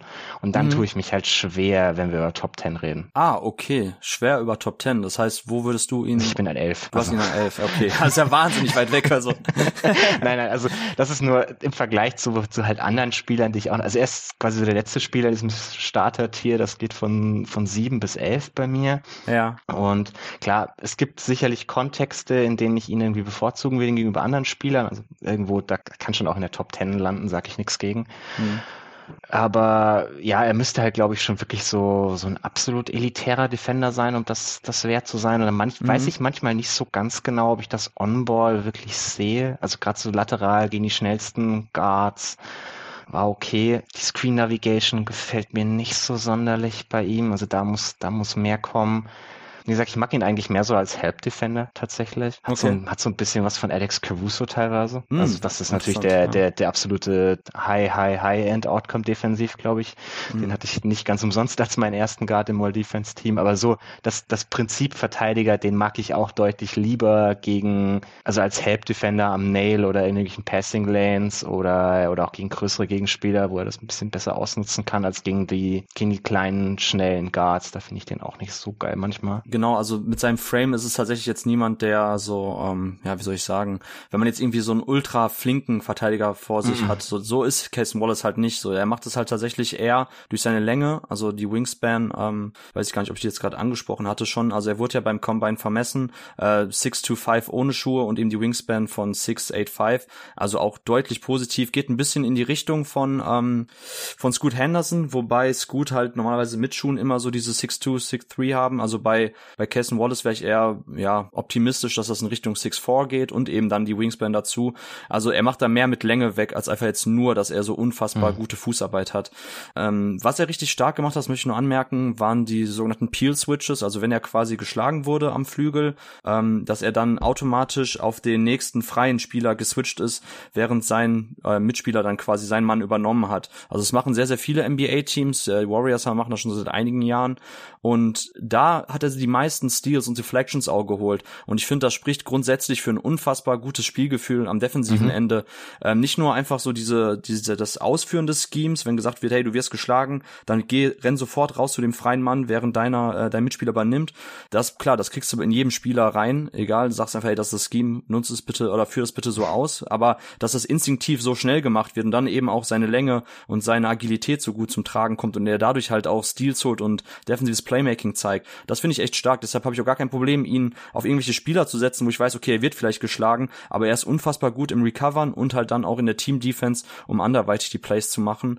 Ähm, das ist für mich, ich glaube, da sind wir uns auch einig, eben der Grund, warum wir ihnen so einen hohen Floor bescheinigen. Mhm. Also du sagst, du siehst vielleicht nicht mehr als einen vier oder fünften, aber wahrscheinlich siehst du auch nicht weniger als einen vierten oder fünften. Oder hast du mhm. irgendwie das, oder würdest genau. du sagen, ah, Wallace halt, vielleicht sehen wir den auch ja, am Ende der Bank in fünf mhm. Jahren und in der Redraft würden wir ihn dann vielleicht irgendwann an 20 ziehen oder bist du dir schon sehr sicher, dass das eigentlich ein guter NBA-Spieler wird oder ein brauchbarer NBA-Spieler? Also da bin ich mir ziemlich sicher. So diesen, mhm. diesen Basspotenzial sehe ich eigentlich fast gar nicht. Mm, das ist klar, das ist auch irgendwie viel wert. Ich opte halt extrem in Richtung, Richtung Upside, gerade innerhalb von Tiers bei mir, mhm. dass ich da meistens die Spieler, denen ich halt mehr Upside, mm, ja, zuschreibe, in dem Tier eher nach oben packe und die Spieler, denen ich, denen ich weniger dafür einen höheren Floor bescheinige, weil sie halt mit diesem Floor schon sicher in dem Tier drin sind, die halt dann eher so gegen Ende des Tiers. Also deswegen, wie gesagt, Wallace ist für mich ein NBA-Starter, glaube ich, so im, im Most Likely Outcome und da sehe ich ihn halt wirklich zwischen zwischen 20 und 80 Prozent Outcome ist das für mich halt immer irgendwo dein viert bis fünf bester Spieler. Der, du startest den. Mhm. Es wird vielleicht mal Matchups geben, wo er dann eher so, naja, 25 Minuten auf der Bank spielt, je nachdem, wie du rumrotieren möchtest. Aber das ist schon jemand, den du auch wirklich in den Playoffs einsetzen kannst, was viel wert ist. Aber ja, mir, wie gesagt, mir fehlt so ein bisschen das, die, die Menge an Creation, um ihn noch höher zu nehmen. Mhm. Ja, ich glaube, da divergieren wir ein bisschen auseinander, was auch unsere Draft-Philosophie betrifft, weil ich mhm. bin mittlerweile der Meinung, das ist so ein bisschen Learning aus den letzten Jahren, dass man oft bei Freshmen oder jungen Sophomore, also auch jungen Spielern, die in ihrem zweiten Jahr aber noch sind, ähm, dass man das oft unterschätzt, wenn man sagt, ey, guck mal, das sind die Stärken, das macht er gut defensiv, das macht er offensiv gut, der macht kaum Fehler, der hat einen Wurf und so weiter. Das ist eine sichere Bank, das wird so ein guter vierter, fünfter Starter. Aber gerade in dem Alter so eine gute Produktivität und Effizienz zu haben, das, ja, so der Fachausdruck im, in dem Draft-Cycle, wo wir uns bewegen, ähm, Circle, äh, wird ja dann als Fake Ceiling bezeichnet. Und das finde ich bei Wallace sehr passend, weil ich glaube tatsächlich, dass wir im Kentucky-System ein bisschen weniger von seinen Stärken gesehen haben. Und normalerweise gucke ich kein Highschool-Tape oder wenig und auch kaum AAU. Aber Wallace habe ich tatsächlich damals als erst, bevor ich noch irgendwas anderes von ihm gehört habe, gesehen, als ich nämlich ähm, Shaden Sharp gescoutet habe. Von ihm hatten wir ja nur AAU-Tape letzte mhm. Saison. Und ähm, er hat im AAU ähm, Circus dann gegen Cason Wallace gespielt. Und mir ist sofort dieser Combo Guard mit den langen Dreadlocks aufgefallen, ohne dass ich ihn vorher kannte. Und dann haben die dann quasi eingeblendet, ähm, ja, Top 8 Recruit, geht zu Kentucky. Und ich denk so, okay, krass, der sieht wirklich gut aus. Also der war, der hat Shaden Sharp komplett aus dem Leben genommen. Der hat offensiv, äh, ist an Shaden Sharp vorbeigezogen. Klar, Shaden Sharp defensiv nicht besonders gut, aber zumindest beim AAU hat man trotzdem ihn die ganze Zeit über den Court fliegen gesehen.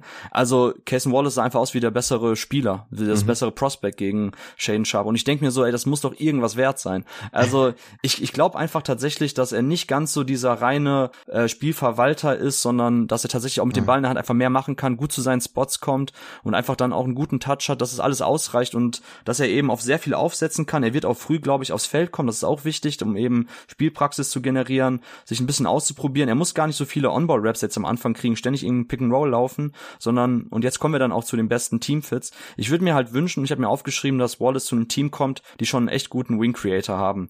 Mhm. Also du kannst gleich gern deine Teams nennen. Ich hätte jetzt gesagt, Orlando Magic und Dallas Mavericks mhm. wären so meine Wunsch ähm, Wunschziele für ihn. Vielleicht noch die Utah Jazz, die auch in dieser Range sind, glaube ich, am neuen picken sie.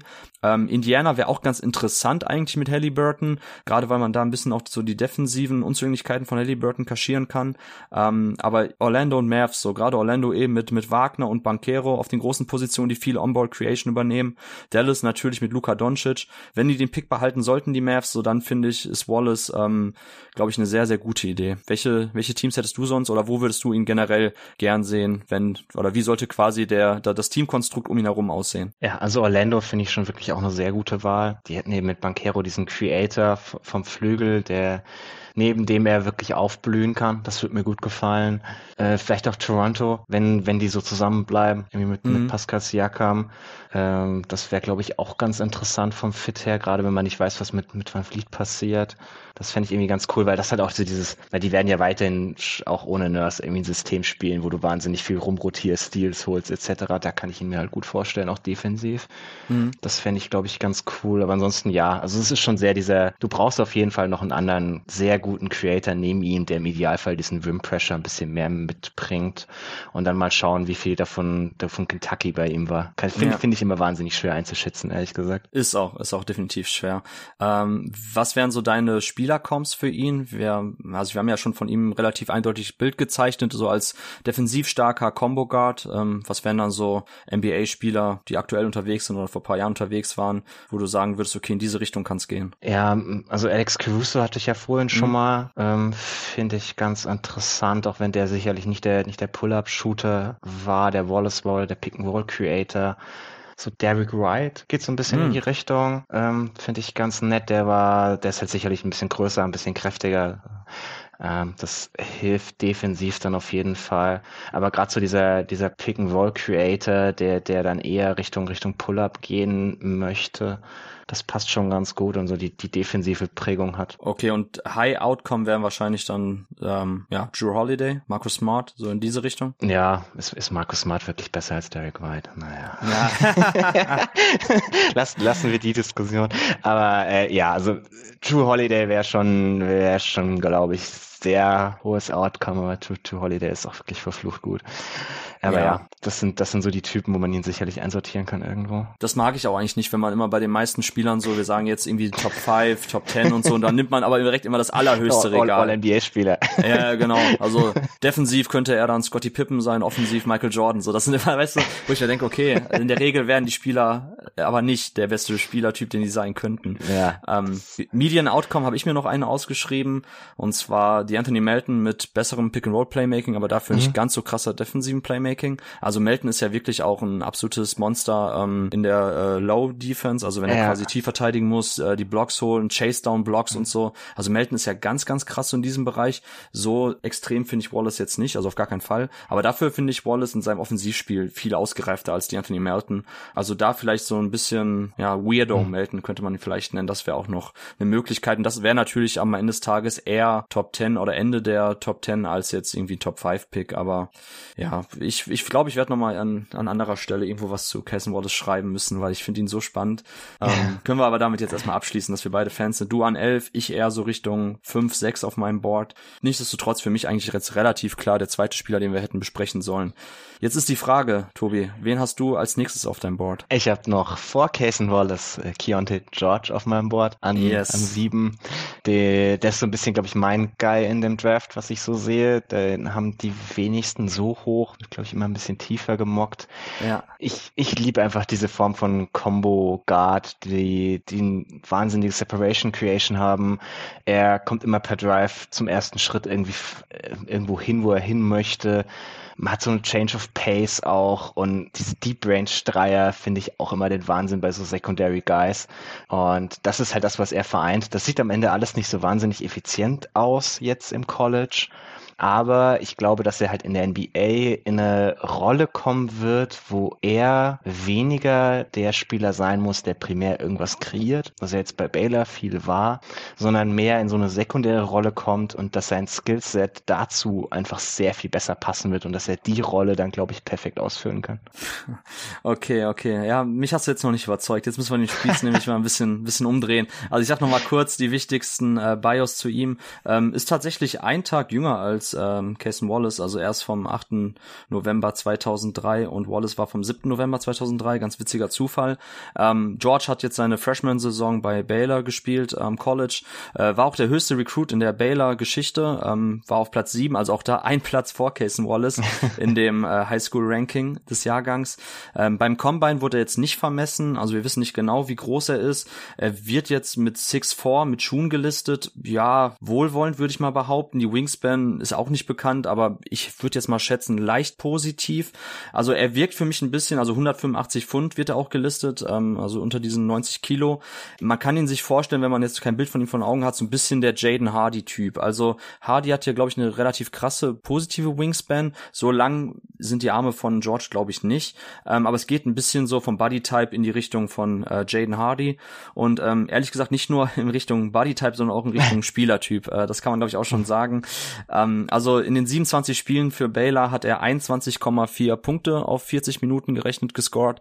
Also liegt damit ähm, knapp unter Scoot, ähm, aber auf Platz 4 insgesamt von den Spielern, die wir heute besprechen werden. Also hat schon ordentlich gescored, ist ganz klar auch eben dieser Spielertyp, Prim äh, Primary Scorer. Hat die zweitmeisten Punkte aller Freshmen dieses Jahr im College gemacht, also den zweithöchsten Punkteschnitt. Nur ähm, Miller hat mehr gescored.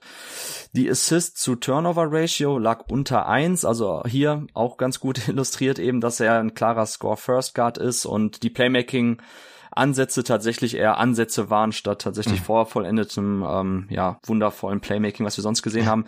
Bei den Mocks ist er auch ähnlich wie Wallace so in dieser Range. Ähm, also wir haben bei Ringer von Kevin O'Connor ihn an 14 aktuell, ESPN hat ihn an 16, Tankelton an 13, Bleacher Report an 14, Sam Vicini zuletzt an 18 und NBA Draft an 13, ähm, also NBA Draft.net. Sprich eigentlich zwischen 13 und 18 relativ eng beieinander, da sind sich alle einig, so Ende der Lottery sollte es für Keontae George gehen gehen. Ähm, ich sehe es anders. Ich mag, also anders gesagt. Wir haben bei George jemanden, der mit 36 Prozent in der Zone abgeschlossen hat. Und als ich über die Zahl gestolpert bin, also das, das kann man gar nicht, also das ist, das ist so bodenlos schlecht. Ähm, da da, da habe ich mir gedacht, okay, das musst du dir wirklich jetzt detailliert anschauen, alle Misses. Und habe ich mir dann bei Instead die ganzen Misses nochmal angeschaut von ihm und ähm, jetzt spiele ich dann gleich den Ball auch zu dir zurück. Das Ding bei George ist, ähm, ist ein krasser Shooter, ne? Also über 14 Dreier auf 100 Possessions, trifft 33,8 Prozent. Aber auch hier, wie immer, der Hinweis, Volumen ist wichtiger als eben der Drei-Punkte-Durchschnitt. Also wenn man mit 34 Prozent über 14 Dreier, die man auf 100 Possessions Chuck trifft, dann ist das gut. Dann hat man eine echte ähm, Gravity von außen.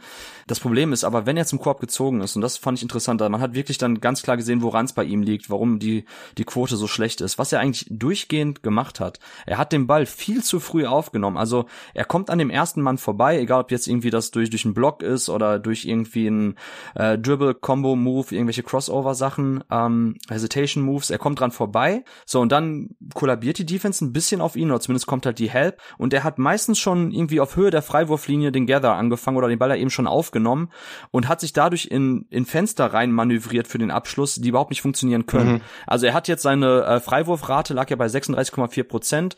Das ist somit die höchste, die wir haben. Also äh, Isaiah Wong, über den wir nachher nur ganz, ganz kurz einmal sprechen, hat mit 42 die beste gehabt.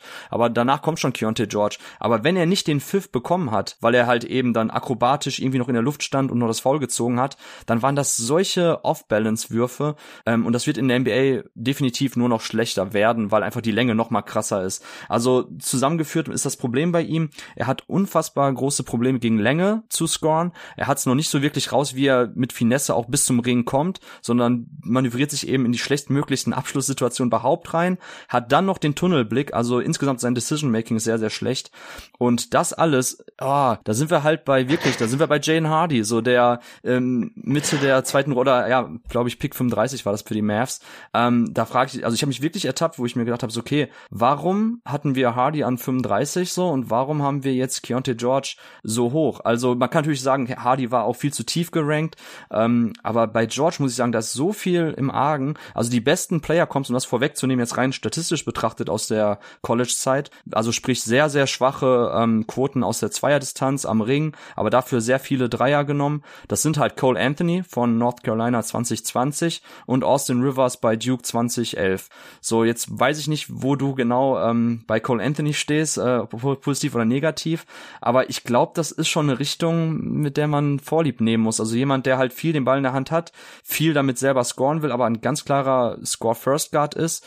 Und dann, so, Tobi, das ist jetzt meine Frage, sind wir dann nicht automatisch eher bei irgendeinem Bankscorer, der ein bisschen Firepower bringt? Äh, oder willst du wirklich so viele Touches in deiner Offense für äh, George freiräumen? Das ist die große Frage, die ich habe. Die Frage, die ich mir halt stelle, ist, ob du das tun musst. Und das, das glaube ich nicht unbedingt. Also der wird in der NBA keine 30% Usage haben, wer es jetzt in Baylor haben musste, weil Baylor einfach, also ansonsten fand ich Creation technisch echt nicht geil war. Äh, das wird, das ist so ein Fall für mich von, ich glaube, der Spieler wird in der NBA in eine komplett andere Rolle fallen, als er sie jetzt am College hatte. Weil an sich, also ich mag eigentlich sein Offball-Movement, wenn er mal Offball war. Also er kann mhm. das schon. Und der bewegt sich Offball gut, der hat eine Shooting Gravity.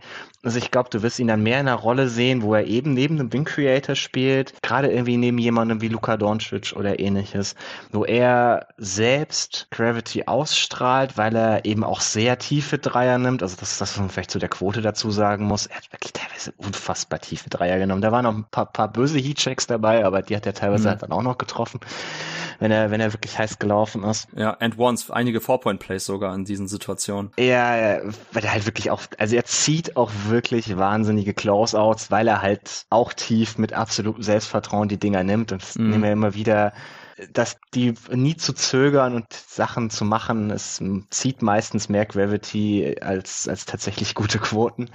und ich glaube halt, dass du in dem Moment, wo, wo er nicht mehr irgendwie so wirklicher hauptsächlicher Pick-and-Roll-Creator sein muss, ganz viele von den Dingen, die ihn jetzt runtergezogen haben, nicht mehr ganz so dramatisch sind. Also, was du richtig beschrieben hast, was er viel zu viel hat, ist dieses sehr früh im Drive entscheiden, was er tun möchte. Mhm. Und das ist sicherlich etwas, das er, das er trainieren muss, dass er sich angewöhnen muss, das nicht zu tun. Aber ich glaube eben, wenn gerade so als, als sekundärer Creator, der mehr so Weakside attackiert, hast du größere Räume, du hast ein bisschen mehr Zeit und dann lernst du auch eher, dir diese Zeit zu nehmen. Wie gesagt, an sich, ich finde sein Handle eigentlich wirklich gut, seine Footwork ja. ist wirklich gut, die Space Creation ist wirklich gut, also gerade auch so irgendwelche, in irgendwelche Stepbacks oder sowas, mhm. teilweise wirklich wahnsinnige Dinge rausgehauen oder auch wirklich so Change of Pace beim Drive. Da hat er sich teilweise viel Separation generiert.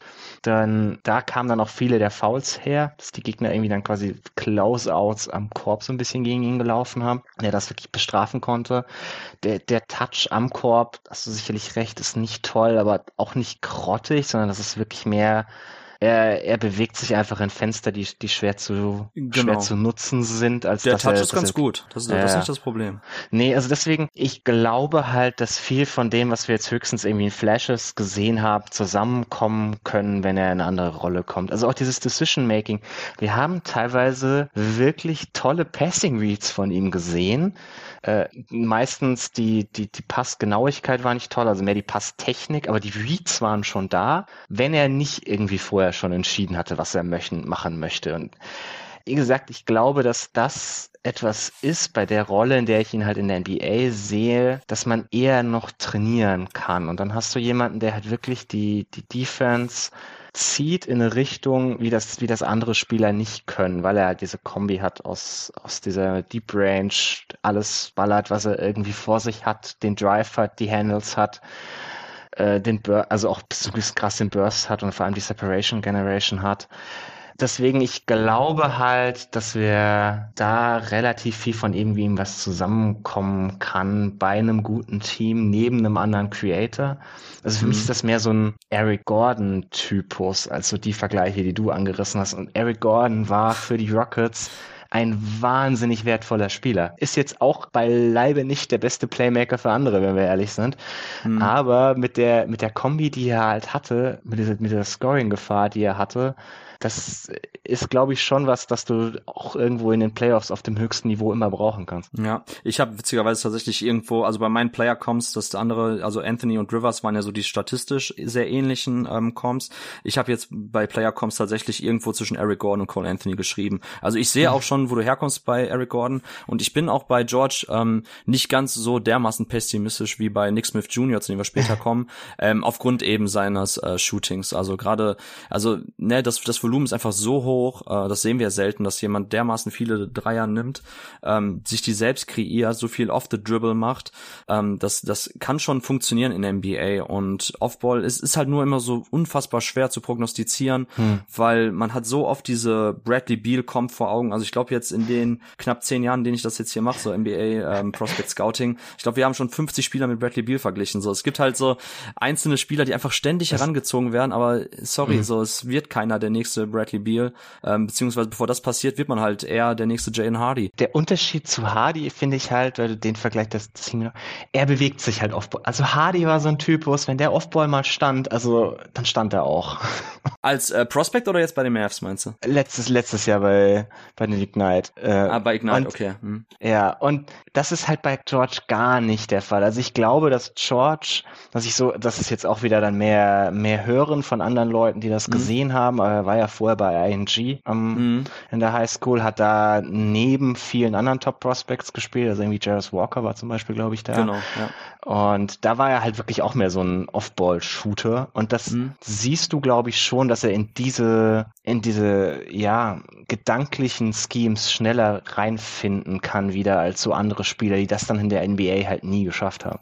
Ja, okay. Finde ich, finde ich interessant, dass wir ähm, eher in diese Richtung jetzt denken, weil man könnte ja eben das Usage angesprochen, wenn man ihn bei Baylor hat spielen sehen, ja tatsächlich eher denken, okay, wie viel On-Ball ähm, Creation schlummert hier? Wird das eher sogar ein primärer Ballhändler, so wie Bradley Beal, nachdem John Wall weggegangen ist? Das glaube ich halt nicht und genau deswegen mhm. bin ich ein bisschen optimistischer, weil wenn er die Rolle voll füllen würde, dann sind mhm. da glaube ich zu viele Dinge so an den High-End-Sachen, die nicht funktionieren werden On-Ball. Also ich ich sehe in On-Ball eher vielleicht irgendwie gegen irgendwie Second Units mal ein bisschen was kreieren oder halt Weakside Pick and Rolls laufen oder ähnliches. Aber jetzt nicht als derjenige, der wirklich den, den Ball ständig in der Hand haben muss. Mhm. Also muss dazu sagen, Baylor generell auch eine der Mannschaften mit dem, mit dem besten Spacing, also mit dem besten Dreierschützen insgesamt. Also man hat ja oft ein Drei-Guard-Lineups gehabt, Adam Flakler noch dabei, der auch irgendwie 40 Prozent bei über 10 Dreiern getroffen hat, LJ Cryer. Also es war jetzt nicht so, dass ähm, George auch ständig jetzt in eine vollgestopfte mhm. Zone reinziehen musste. Ich glaube eher tatsächlich, dass er nicht so wirklich dieser Scorer in Korbnähe ist. Also insgesamt jetzt, ich hatte ja vorhin einmal die ähm, Quote in der Zone selber äh, ähm, genannt mit 36 Prozent. Ähm, bei den Close Twos, also alles da um die Zone herum, war er jetzt insgesamt bei 58,5 Prozent. Also das ist immer noch knapp, ähm, ja, 10 Prozent schlechter als Kobe Buffkin, 13 Prozent schlechter als Cason Wallace, der ja seine 71 Prozent da hat in der Nähe. Also ja, da tue ich mich wirklich schwer mit. Aber es ist okay, so ein Eric Gordon-Typ hat auf jeden Fall sein Value. Es ist halt nur nichts etwas, womit ich jetzt einen Lottery-Pick drauf verwenden würde. Also ich weiß nicht genau, wo ich George habe, wahrscheinlich um die 20 herum. Es ist halt nur etwas, wo ich ganz klar sagen würde, okay, irgendwie ist, scheint mir das Ganze ein bisschen so in der, ähm, ja, in der Draft-Community sehr festgefahren zu sein auf sein Scoring, wo ich sage, okay, wie viel ist es denn dann wert, wenn er aber tatsächlich nicht mehr so diese ganzen On-Ball-Touches hat und ihm fehlt einfach auch die vertikale Explosivität, glaube ich, um da jetzt noch so viel mehr in der NBA plötzlich rauszukriegen in Korbnähe. Ähm, vielleicht wird er ein ganz netter, ähm, ja, sechster Mann von der Bank, bringt dir da Scoring, kann auch mit den Starter mal spielen, da eher eine Off-Ball-Rolle. Wie gesagt, Jane Hardy war ja auch mit 35 zu spät wahrscheinlich. Er wird sicherlich irgendwie so Top 20 Value am Ende des Tages, am Ende seiner Karriere bringen. Und von daher glaube ich, ist es dann okay, wenn man George auch jetzt irgendwo zwischen 15 und 20 verordnet. Was wäre denn so dein Lieblingsteam, wo er landen könnte? Ja, also ich glaube, da bin ich von den Fits her gar nicht so weit weg von dem, was wir vorhin bei Cason Wallace hatten, weil ich die Rollen halt ähnlicher sehe, als man so initial glauben würde. Also auch bei ihm würde ich mir eigentlich wünschen, dass du daneben irgendwie so einen Wing Creator mhm. hast. Bei ihm wünschst du dir vermutlich, dass ein bisschen mehr Spacing außenrum ist. Also da ist Orlando jetzt schon nicht so geil zum Beispiel. Aber also zum Beispiel Indiana fände ich sehr cool für ihn als Fit neben, neben Halliburton. Das wäre, glaube ich, ganz cool. Ist vielleicht ein bisschen duplikativ mit Maverin, aber ja, fand ich den Fit fand ich letztes Jahr auch gut. Äh, ja, den, ja. Fit fand ich auch gut, das stimmt. Ja, deswegen, also kann, das wäre, glaube ich, so mein meine Lieblingsfit, irgendwie so Indiana, vielleicht auch Utah. Utah mit ihrem System, die die viel Ball Movement haben, die viel verschiedene Spieler haben, die attackieren. Das wird, glaube ich, auch ganz gut funktionieren. Hardy wäre auch so jemand, der wahrscheinlich das Maximum aus ihm rausholen kann. Ich glaube, ich glaube, Utah wäre mein Lieblingsfit tatsächlich. Okay, das ist natürlich jetzt von der Range so hoch gewesen, habe ich mich jetzt gar nicht drauf konzentriert. Äh, ich habe jetzt, also man muss natürlich sagen, irgendwie jedes Team kann ein bisschen On-Ball Scoring, On-Ball Creation gebrauchen, Firepower vom vom Guard her, also vom Flügel, bisschen Off-Ball Shooting eben, ähm, also Off-Ball Movement und dann eben das entsprechende Spot-Up Shooting, wenn jemand anders die Vorteil kreiert hat, die Defense quasi bereits rotiert ist. Ähm, das wie gesagt kann jede Mannschaft gebrauchen. Ich habe jetzt die Lakers an 17, glaube ich, gesehen, wo ich dachte, okay, why not? So, da, je nachdem, wie das Team nächste Saison aussieht, können die auch immer gut gebrauchen. Ich habe halt jetzt nicht unbedingt in die äh, Top 10 reingeschaut bei den Teams, aber ich kann verstehen, wo du herkommst. Wie gesagt, ich bin halt grundsätzlich eher bei diesem kompletten Spielertypus hm. ein bisschen, bisschen kühler und worüber ich halt gestolpert bin, das kann man jetzt auch so hoch gewichten, wie man mag, aber ich habe mir dieses Jahr das erste Mal, weil es gibt noch nicht so lange Seiten, die das anbieten, nämlich die, ähm, die Tracking-Stats zu den einzelnen Play-by-Play-Geschichten und dadurch können wir natürlich auch Plus-Minus besser ableiten. Und ich fand es bemerkenswert, dass zumindest die Baylor Offense 5,6 Punkte besser war ohne ihn als mit ihm. Also das ist auch so mit das Schlechteste von allen Prospects. Normalerweise sehen wir das halt von guten NBA-Spielern oder zumindest welche, die halt jetzt nicht total abstinken und nach paar Jahren wieder raus sind, dass sie als Prospects eine Offense schon besser machen am College. Also ist Baylor natürlich eine Mannschaft, die viel ähm, Senior Guard Play hatten oder generell auch ähm, viele Upperclassmen hatten, wo, wo du natürlich als 30er Usage Freshman eher abstinkst.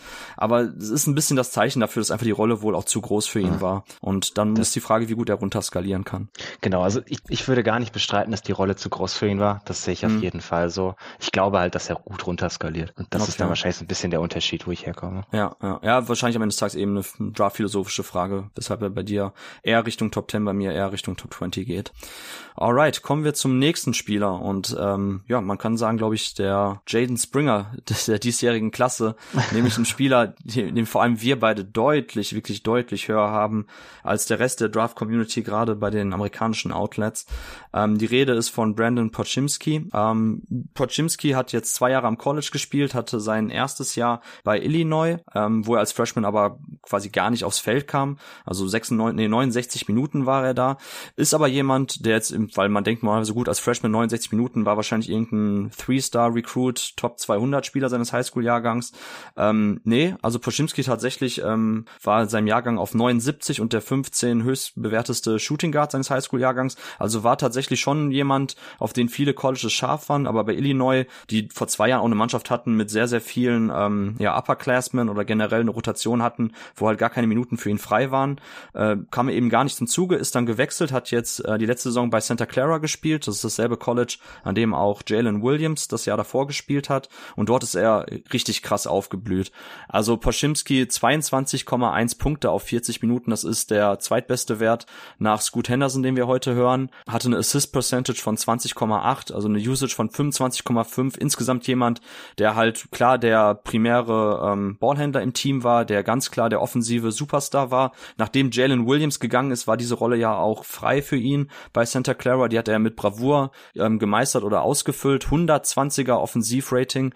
Das ist unfassbar krass für jemanden mit seiner On-Ball-Usage. Ähm, True Shooting von 60,8 Prozent. Also ich schwenk jetzt mal direkt über zu dem Elevator-Pitch, den ich jetzt übernehmen darf. Weil wenn ich jetzt Scout wäre bei einem NBA-Team oder Berater wäre, ich würde alles dafür tun, um einen Manager, der jetzt einen ja, mittleren First-Rounder hat, davon zu überzeugen, nämlich Poschimski zu draften. Also wir sehen eigentlich nie, dass ein Spieler mit diesen Zahlen als Underclassmen, also Underclassmen sind ja immer Freshman und Sophomore, sprich die die ersten beiden Jahre ihrer College-Zeit verbringen. Und normalerweise so junge Spieler am College mit so einer hohen Usage legen nicht solche Zahlen auf, solche Effizienzwerte. Also die, die basten auch in der Regel nicht. Also das ist unfassbar krass, was wir von Poschinski dieses Jahr gesehen haben. Ist jetzt jemand mit, ähm, also bei Combine mit äh, 6 foot 3, 7, 5 gelistet, also bisschen unter 6 4 mit Schuhen. Wenn die ein bisschen dickere Sohle haben, können wir vielleicht so in Richtung 6 5 denken. Nur eine leicht positive Wingspan leider, also ist jetzt kein unfassbar langer Spieler. Die Wingspan ist mit 6 5 5 ähm, gelistet worden, also ja, minimal positiv.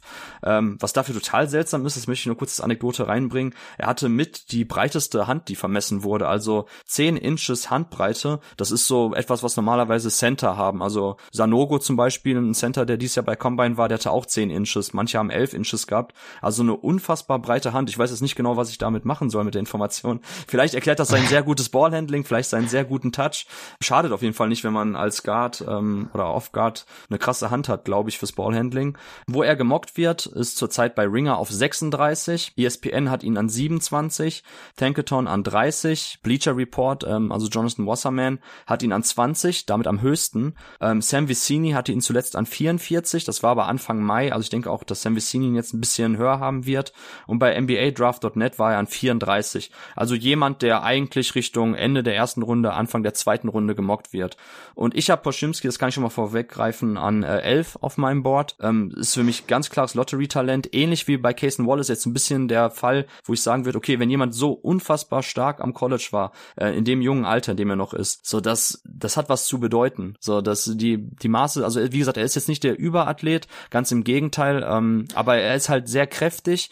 Die Rebounding-Zahlen waren unfassbar gut für einen Spieler seiner Größe, was auch ein bisschen eben auf dieses ähm, Thema, ja, weiß ich nicht, äh, Einsatz, Engagement ein bisschen aufzieht, wo man sagt, okay, damit kann man vielleicht so paar Prozentpunkte ähm, an Athletik wettmachen, wenn man einfach oft richtig gut steht, richtiges Positioning hat und einfach mit viel Einsatz spielt und ähm, ja, Poschimski, wie gesagt, unfassbare Saison gespielt. Ich mag ihn total als ähm, Ballhändler, hat auch mit das beste Spielgefühl von allen Leuten, also Scoot Henderson am Anfang haben wir viel darüber gesprochen, wie gut er auch enge Passfenster bedienen kann, generell mit wie viel oder wie gut er sich in seinem eigenen Tempo bewegen kann. Poschimski genau das gleiche Spiel, im Pick and Roll, paar Hesitation Moves, dann geht er vorbei, macht dann einen Snake Dribble, nimmt den Gegner auf seinen Rücken, schließt dann entweder per Floater ab oder spielt den Kick out, spielt den Dump Off Assist zum Spieler, der am Dunking-Spot steht unterm Korb. Also er liest einfach eine Defense, spielt in seinem eigenen Tempo und ist dazu auch ein richtig krasser Shooter. Also 44,7 Prozent Dreierquote dieses Jahr bei 9 Dreier auf 100 Possessions, dazu knapp 78 Prozent Freiwurfquote.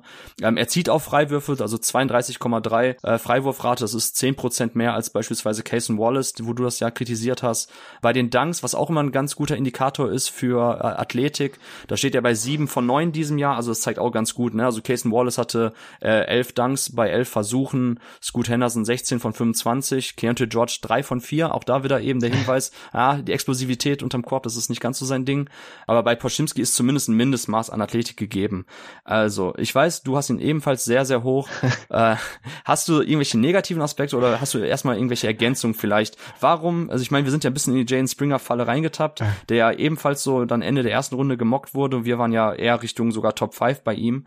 Wie siehst du die Sache bei Poschimski? Ich habe ja gerade schon angedeutet, okay, die Athletik wird oftmals negativ gegen ihn aufgeführt, äh, angeführt und halt so diese, ja gut, er ist halt der nächste Dante DiVincenzo. Er sieht ein bisschen so aus, ist halt ein, ein White Guy Typ von einem kleinen College so. Äh, gut, DiVincenzo war zwar bei Villanova, aber für mich geht das schon zu schnell so in diese Richtung, wo ich sagen würde, hey, Moment mal, ich glaube, Poschimski ist einfach ein ganz anderer Spielertyp, als ihr gerade denkt. Ja, also dein, dein Elevator-Pitch war jetzt, also ich, ich weiß nicht, in wie viel Stockwerk wir jetzt gerade gelandet sind.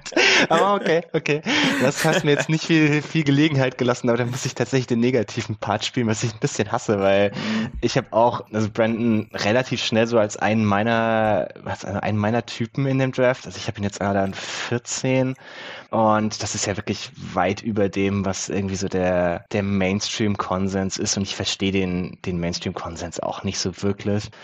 Ich fand es dann ganz interessant, Sam Massini hat letztens was über, über ihn geschrieben, okay. wo er dann so, wo er halt auch so ein bisschen erklärt hat, warum er ihn tiefer hat.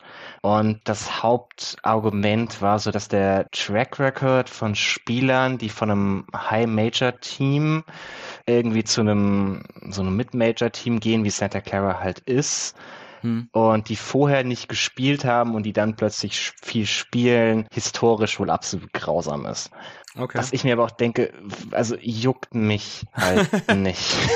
Nee, also das, das, nee, das ist immer dieses, also ja, ich, ich verstehe, wenn es historisch nicht viele, nicht viele Precedents gibt, aber das gleicht halt irgendwie Skill nicht aus. Ja. Und den, den, den Skill hat er halt, du hast das ja beschrieben, er hat einen wahnsinnigen Touch, ist ein, ist ein super Decision Maker. Ich liebe dieses kreative Passing aus dem Pick and Roll, gerade so diese, diese Bounce und Pocket Passes oder mhm. so Wraparound Passes. Also ich könnte mir richtig vorstellen, wie der Pick and Roll mit Joel Embiid läuft und so wie, wie James Harden halt dieses Jahr ständig diese, diese Bounce Passes zu Embiid liefert, die halt mhm. halt immer ankommen und die immer perfekt timed sind. Das, das sind einfach Dinge, die, die glaube ich schwer irgendwie, irgendwie in Zahlen zu fassen sind manchmal und vielleicht deswegen nicht so gut funktionieren. Das einzige, also, was du richtig beschrieben hast, was glaube ich wirklich oft einfach negativ gegen ihn bewertet wird, er ist halt in keinster Weise irgendwie ein toller Athlet, also weder vertikal noch vom Burst her also diese, diese klassischen Trills wird er halt nie irgendwie überragend aussehen der, was Sam Messini auch beschrieben hat, was ich auch mal nachgeguckt habe, also seine Two-Point-Quote gegen Top 50 Teams geht von 51 Prozent gegen alle Teams mal eben kurz auf 31 Prozent runter. Das okay. sieht halt böse aus. Ist bei auch eine wahnsinnig kleine Sample Size. Also wir reden hier von 44 Würfen. Das sind dann diese 31 Prozent. Ja, da, da ist dann auch so ein bisschen, ja, Lack dabei. Aber was man daraus, glaube ich, schon lesen kann, ist, dass er halt viel von dieser Production eher gegen nicht so tolle Gegner hatte. Gegen bessere Athleten kann ich schon verstehen, dass es vielleicht mit der Self-Creation für ihn ein bisschen schwieriger wird, dass er es da wahrscheinlich nicht schafft, sich, sich wirklich Separation zu generieren, selbstständig, sondern mehr darauf angewiesen ist, eben mit diesem Decision-Making und Passing seine Mitspieler zu finden oder den Touch zu benutzen, irgendwie aus Midrange Floater oder eben direkt von, von Downtown, dass er wenig so der Spieler sein wird, der jetzt irgendwie Rim Pressure aufbaut selbst. Das kann man ihm sicherlich irgendwo negativ auslegen, aber nicht dahin, dass man ihn jetzt ans Ende der ersten Runde schiebt oder so. Und also auch, können wir gleich auf die andere Seite vom Feld, auch die Defense. Also ich mag ihn so als Team Defender, holt viele Steals in mhm. Passing Lanes, macht irgendwie clever Rotation, macht gute Dicks in irgendwelche Driving Lanes.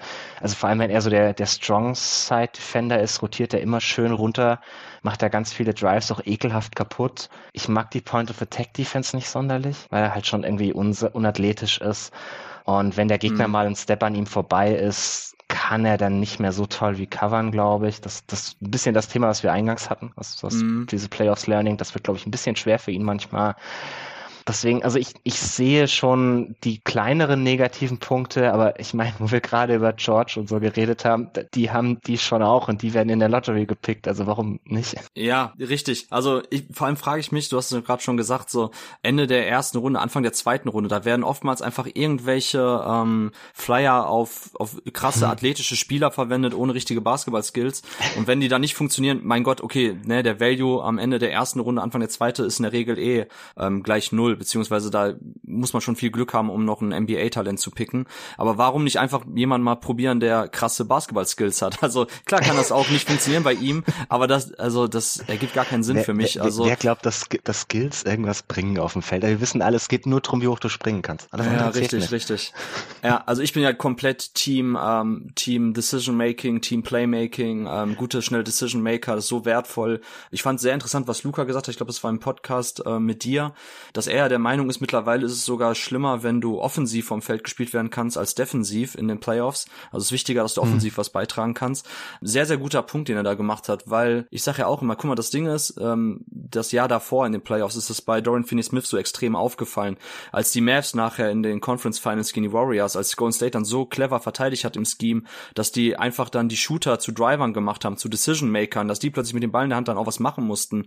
Das waren katastrophale Pässe, die mhm. da Dorian Finney-Smith gespielt hat, wo man da ganz klar gesehen hat, okay, so gut der defensiv ist oder nur als Spot-Up-Guy und als Cutter, aber On-Ball ist das so schlecht und auf höchstem Niveau wird das dann irgendwie brutal offengelegt von der Defense und deshalb ist es eigentlich wichtig, dass man so zumindest diese Decision-Making-Geschichten, diese, diese, diese, dieses Fundament an Ballhandling-Skills, äh, ich kann Closeout attackieren, ich kann auf jeden Fall auch über meine schwache Hand mal ziehen, bin ich eindimensional bei meinen Drives. So, und das bringt Poschimski alles mit. Das Fundament ist ganz klar sein ganz krasser Touch, also vielleicht der beste Touch der Class. Also Freiwurfquote, wie gesagt, 78 Prozent ist jetzt nicht astronomisch hoch, aber in Verbindung eben mit seiner Quote aus der Floater-Range, äh, mit seinen 44 Prozent Dreier bei guten, bei guter Quote, also das passt für mich alles zusammen. Das ergibt so ein stimmiges Bild von einfach einem richtig guten NBA-Spieler.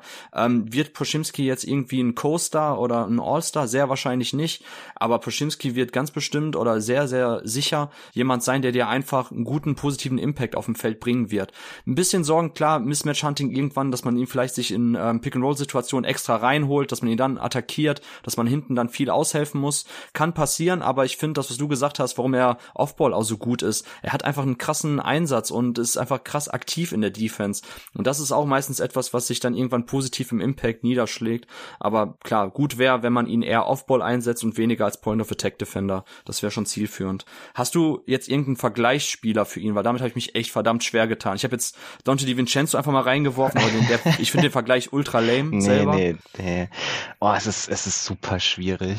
Was sind denn so Spieler, die, die hauptsächlich Playmaking, Touch, oh, super schwierig. Ein leicht größerer Tyus Jones. Ich meine, Tyus Jones war der beste Backup-Point Guard der Liga vielleicht, ja. aber. Er ist halt sicherlich nicht der Shooter. Also Brandon mehr so als Shooter-Typus. Ja, also es ist, es ist schwierig, Comps zu finden, was wahrscheinlich auch immer so ein bisschen dahin geht, warum er nicht so hoch genommen wird. Mhm. Aber ja, halt so, so Shooter-Typen, die gute Entscheidungen treffen können, finde ich schon sehr wertvoll. Ja, also dir fällt es aber auch auf Anhieb jetzt nicht wirklich was Passendes ein. Ich, ich finde, das ist nee. ein ganz cooles Zeichen, ehrlich gesagt, weil ich bin immer yeah. ein Freund davon, wenn man mal so Spieler findet, ähm, die eher so one of a kind sind. Und klar, das gilt natürlich vor allem für den für die absoluten Top-Level-Prospects wie Luka Doncic, Zion, Victor und Co. Aber ich finde das selbst bei so Komplementärspielern ganz interessant, wenn man sagen muss, okay, wir haben jetzt noch nicht so viele Spieler gesehen, die so dieses ähm, Skillset mitbringen wie Poczynski mit all den Stärken und Schwächen, die er halt nun mal hat. Ähm, also ja, wir beide sind pro Lottery bei ihm. Das kann man schon mal jetzt verbuchen äh, für spätere Jahre. Ich bin zuversichtlicher auch, dass es besser wird als bei Springer momentan. Also ich glaube, das wird schon was mit Poczynski. Mal gucken, wo er landet. Hast du denn irgendeinen Wunsch? Ich bin auch bis heute der Meinung, wenn Springer spielen würde, wird das besser werden. Ja, in der, in der G-League sieht das okay aus. Jetzt wird Doc Rivers weg ist. Ja, wobei, Wobei, oh, wobei, äh, naja, nee, nee. Nick Nurse ist jetzt auch nicht so der Typ, der, der nee, gut. Ist kein Nurse-Spieler, ne? Ja, ja, nee, nee, nee, nee. Gut, ähm, Traumfit ist halt so ein bisschen klar, die, die Frage jetzt, in welcher Range reden wir jetzt? Äh, also ich fände ihn, ich fände ihn super cool bei den Spurs, wenn sie mit dem 33. Pick bekommen würden, weil du halt oh, so, krass, ja, das cool. so, so ne neben Wemby so Typen brauchen kannst, die von draußen wahnsinnig gut werfen können, die ihn sehr gut in Szene setzen können. Da ist es dann auch nicht mehr so dramatisch, dass er, dass er selber irgendwie nicht wahnsinnig Separation generiert, weil die, die Gravity hat halt ein anderer Spieler. Also ich fände auch den Fit in Philly wirklich ganz cool. Oder in Denver mit Nikola Jokic wäre ein Traum. Also irgendwie kommt man viel so auf Dinge, wo er irgendwie mit einem mit einem guten Big zusammenspielt, lustigerweise. Mhm. Ich habe ähm, so Teams im Kopf, geht ein bisschen in die Richtung jetzt von Denver, die einfach nicht so dieses starre Spread-out, Pick-and-Roll-Offense-Ding mhm. durchziehen. Also ich hätte jetzt an Mannschaften wie Sacramento gedacht, ähm, Miami. Ähm, Golden State, Miami, genau solche Teams, da, mhm. da würde glaube ich sehr gut reinpassen. Jetzt aktuell bei dem Miami Heat Team, was wir sehen, ich habe ich, ich, ich hab, genau, ich habe heute mit Jonathan gesprochen, weil wieder Tyler Hero Thema war und habe ich auch gesagt, ich finde, wir sehen jetzt aktuell auch, ist Tyler Hero im Vakuum ein besserer Spieler als Gabe Vincent, talentierterer Spieler? Ja, sicherlich. Aber will ich jetzt gerade in dieser Rolle, die Gabe Vincent perfekt ausfüllt, lieber Tyler Hero haben? Sehr wahrscheinlich nicht. Will ich Touches von äh, Jimmy Butler in den Playoffs wegnehmen? Nee, wahrscheinlich nicht.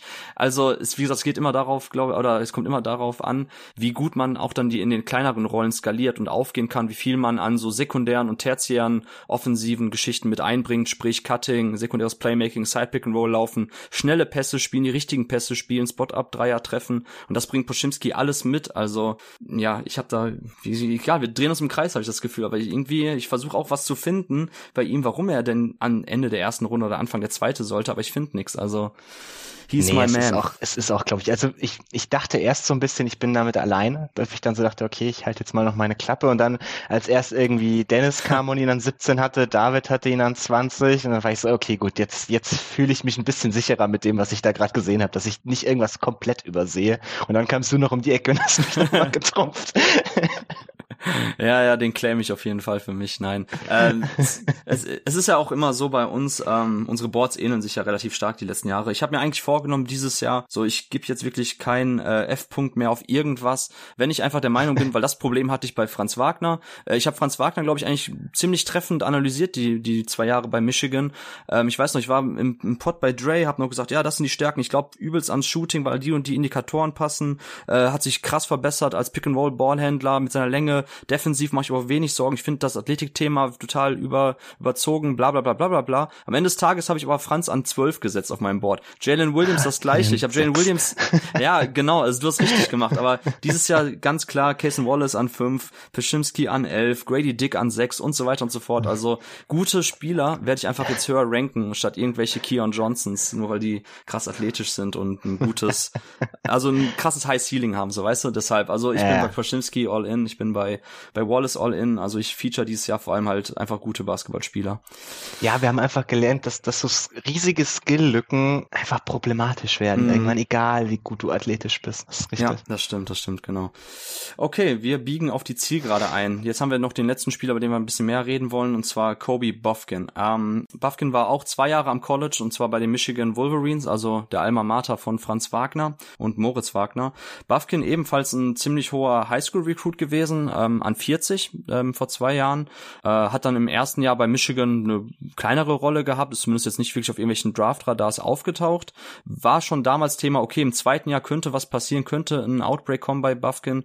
Und ähm, was soll man sagen, der Outbreak kam auf jeden Fall.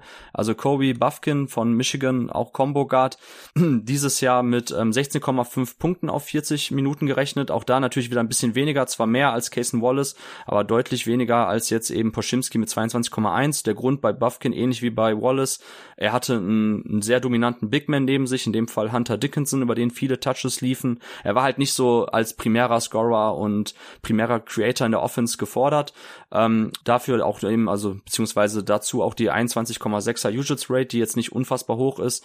Aber was Kobe Buffkin unfassbar krass gemacht hat, war einfach in die Zone ziehen, dort effizient abschließen und einfach gute Plays machen. Also ähm, in der nahen Korbdistanz 68,8 1,8 Prozent abgeschlossen. Das ist ähm, nach Wallace der höchste Wert überhaupt von allen Prospects.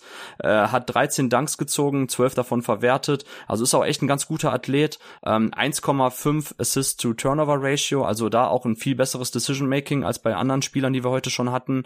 Ähm, 85 Prozent Freiwurfquote, 35 Prozent Dreierquote bei 6,4 Dreier auf 100 Possessions. Also die Zahlen sehen alle gut aus. Ähm, Buffkin jemand gewesen, wo auch viele Leute jetzt momentan so ein bisschen auf den Hype-Train aufspringen. Man hat ihn auch schon jetzt ähm, Ende der Lottery, Mitte der Lottery gesehen, also irgendwo zwischen 10 und 15. Ähm, Tanklethorn beispielsweise mittlerweile hat ihn an 15, da wird er von den meisten ungefähr gerankt.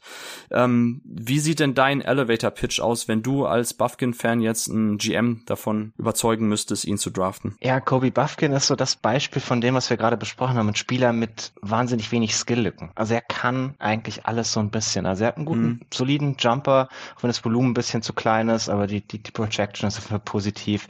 Er ist ein guter Driver, er ist ein guter Finisher, er bewegt sich off-Ball, hat ein gutes Decision-Making, also vor allem lässt er schnell den Ball laufen, gerade so zu Dickinson im Post, wenn der irgendwie Position hat, war, war Buffkin immer so, hat wirklich keine halbe Sekunde den Ball gehalten, dass ja auch, dass wir in der NBA viel sehen, dass es halt wichtig ist, dass du sehr schnell vor allem Entscheidungen triffst, nicht unbedingt nur die richtige Entscheidung triffst, sondern die halt sofort triffst und dafür keine Zeit brauchst. Und das kommt bei ihm alles zusammen, dass ich mir halt vorstellen kann, dass er irgendwie doch ein sehr wertvoller Rollenspieler ist, weil du eben keine Schwäche hast, die du gnadenlos ausnutzen kannst bei ihm. Okay, aber jetzt bin ich nicht auf der Suche nach Rollenspielern, sondern ich hätte eigentlich ganz gern noch vielleicht so eine erste Offensivrolle, zweite Offensivrolle, Coaster. Könntest du Kobe Buffkin mir da auch schmackhaft machen oder siehst du das Ceiling jetzt nicht so hoch? Ah, ich glaube, so hoch sehe ich das Ceiling nicht. Also sonst, ich, also ich habe ihn dann 18 und wir ein bisschen was anderes reden. Aber ja. wir, haben am Ende, wir haben am Ende gesehen, dass er mehr auch so Pick-and-Roll-Raps hatte. Das lief teilweise ganz okay. Aber mir, also das reicht mir, glaube ich, in der Hinsicht nicht. Also er hat einen soliden Antritt, aber jetzt halt auch nichts Überragendes. Ich finde den, den zweiten und Schritt, dritten Schritt nicht so toll. Er drivet eigentlich fast immer nur links. Das Handle ist ein bisschen eindimensional. Es funktioniert irgendwie, aber es ist relativ hoch. Also ich weiß nicht, ob es in der NBA noch so toll funktioniert da kommen, da kommen so ein paar Kleinigkeiten zusammen, die jetzt alle nicht dramatisch sind, die jetzt seinem Output dieses Jahr auch nicht geschadet haben aber die, glaube ich, problematisch sind, wenn du möchtest, dass er in der NBA mehr den Ball hat, als er jetzt im, am College hatte. Also ich glaube, er war jetzt gerade in der für ihn richtigen Rolle und in der sehe ich ihn dann halt in der NBA auch. Hm, okay, interessant. Jetzt hast du ein bisschen den Elevator-Pitch für und gegen ihn gleichzeitig gemacht. Sehr gut. Ähm, nimmst mir die Arbeit hier ab. Ähm, ja, stimme ich zu. Ich hatte aber tatsächlich ketzerisch ein bisschen nochmal nach der Upside und dem Ceiling gefragt, weil Buffkin für mich vielleicht tatsächlich so der letzte Spieler ist, den wir heute besprechen, wo ich mir noch vorstellen könnte, wenn alles gut läuft, dass wir dann in fünf, sechs Jahren bei einer Redraft ihn in der Top 5 haben. Weil das Skillset schon etwas ist. Ähm, Advantage Creation hast du angesprochen, klar, ist vielleicht nicht Top-Level, aber ich finde ihn im Ballhandling schon stark genug und auch im, im Drive und Decision-Making beim Drive. Also wann stoppe ich ab, mhm. wann ziehe ich durch, in welchem Winkel attackiere ich auch schon vielleicht den Point of Attack Defender frühzeitig. Ähm, das Lesen auch in Pick-and-Roll-Situationen finde ich sehr, sehr stark. Und den Touch vielleicht auch ein bisschen underrated, wie gesagt, weil er nicht so ganz viele Dreier genommen hat. Aber ich kann mir durchaus vorstellen, so wenn ich mir die Zahlen genau anschaue und auch wenn ich vor Augen habe, wie er geworfen hat, dass das auch in Richtung 40 Prozent Dreierquote gehen könnte bei ordentlichem Volumen. Und ähm, warum sollte er dann nicht vielleicht tatsächlich der Coaster, der Jamal Murray zu einem ähm, Wing Creator oder Big mhm. Creator Typ sein? Das ist durchaus, glaube ich, noch in einem realistischen Outcome bei ihm. Klar, definitiv High Outcome, sein Ceiling, aber das traue ich ihm eher zu als den meisten anderen Spielern, die wir heute noch gesprochen haben. Deshalb für mich so ein bisschen Dark Horse Buffkin auf so ein, ja, eben tatsächlich mhm. irgendwann vielleicht Top 5 Pick in einer Redraft in zig Jahren.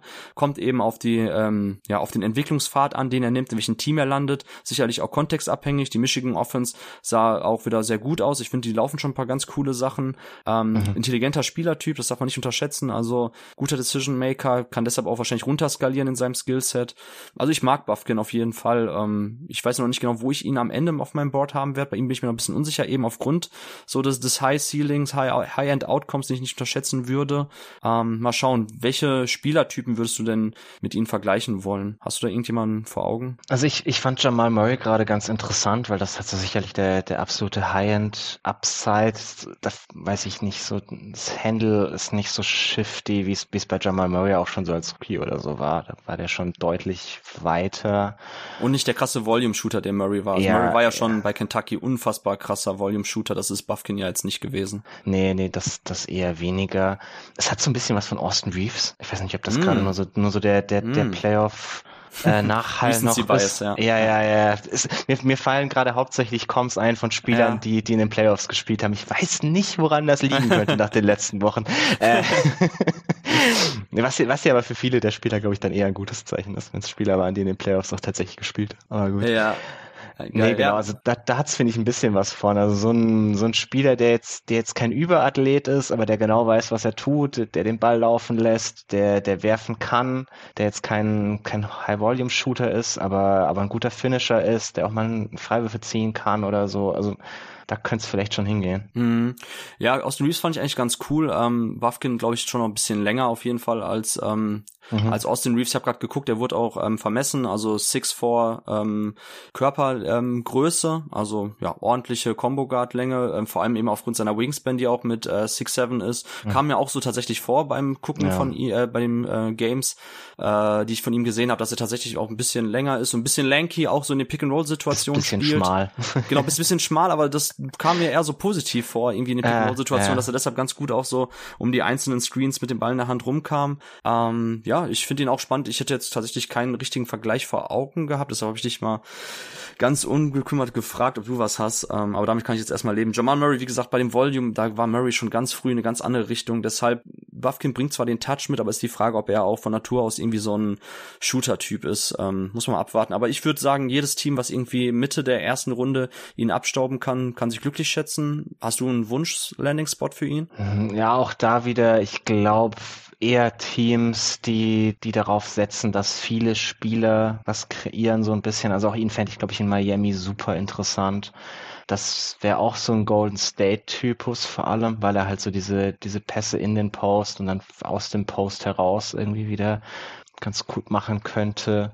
Äh, ich glaube schon, dass du für ihn ein Team brauchst, das eher viel Spacing hat, denn weniger. Also fände ich ihn, glaube ich, auch mit so, mit so einem Shooting-Big ganz interessant. Ähm, Wäre auch so ein Typus, der irgendwie zum Beispiel irgendwie neben, ja, der, der irgendwie in Milwaukee ganz gut funktionieren könnte oder sowas, der wirklich neben absoluten Superstars spielen kann. Mhm. Weil er, weil er halt eben da nicht, nicht irgendwie Ballstopper ist oder sowas. Also da hast du, glaube ich, auch wieder eine sehr weite Range von Teams, wo das ganz gut funktionieren kann. Ja, Stimmt, auch da wird er ein bisschen ähm, einfach gemacht, könnte man sagen, bei jedem Team, was ein bisschen so auf ähm, Player Movement setzt, ähm, Ballbewegung, nicht, weil nicht er halt Houston. Auch, genau, also quasi alle Teams, alle non-Houston Teams. Ich wollte es nicht sagen, aber irgendwie kommen wir immer am Ende des Tages auf dieses Team hinaus, ne? Wenn uns ja ja, genau.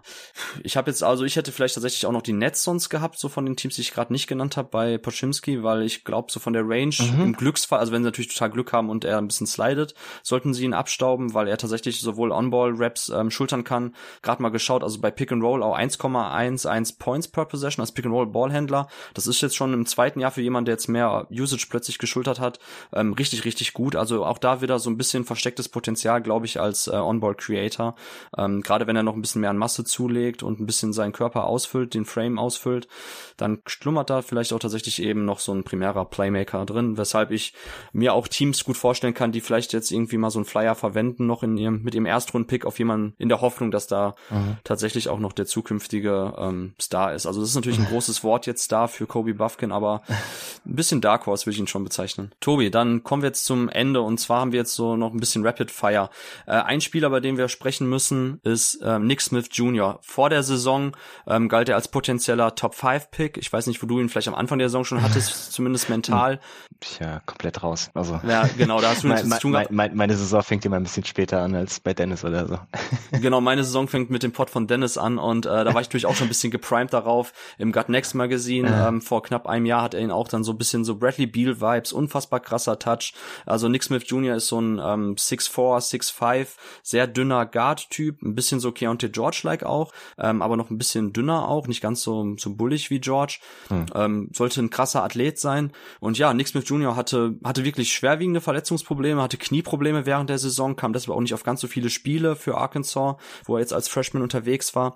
Aber die Zahlen, und das kann ich jetzt schon mal vorwegnehmen, sind historisch schlecht. Also ich habe mal geguckt, ich habe keinen Spieler gefunden, der in der NBA funktioniert hat, der auf solche Werte kam. Das muss man eben ganz klar sagen. Und deshalb bin ich gerade vorsichtig bei Nick Smith Jr., weil man kann wahrscheinlich nur die Sample Size jetzt vom College, die 20 Spieler, wie viel das waren, ähm, nicht wirklich nehmen als Bewertungsgrundlage. Aber ich sage trotzdem einmal kurz, was er ungefähr aufs Parkett gezaubert hat. Also 19,5 Punkte auf 40 Minuten. Das liest sich noch sehr ordentlich. Also wenn er gespielt hat und auf dem Feld war, hat er auch eine gute Usage geschultert mit 26,3. Sprich, er hat viele Touches bekommen, viele Abschlüsse genommen.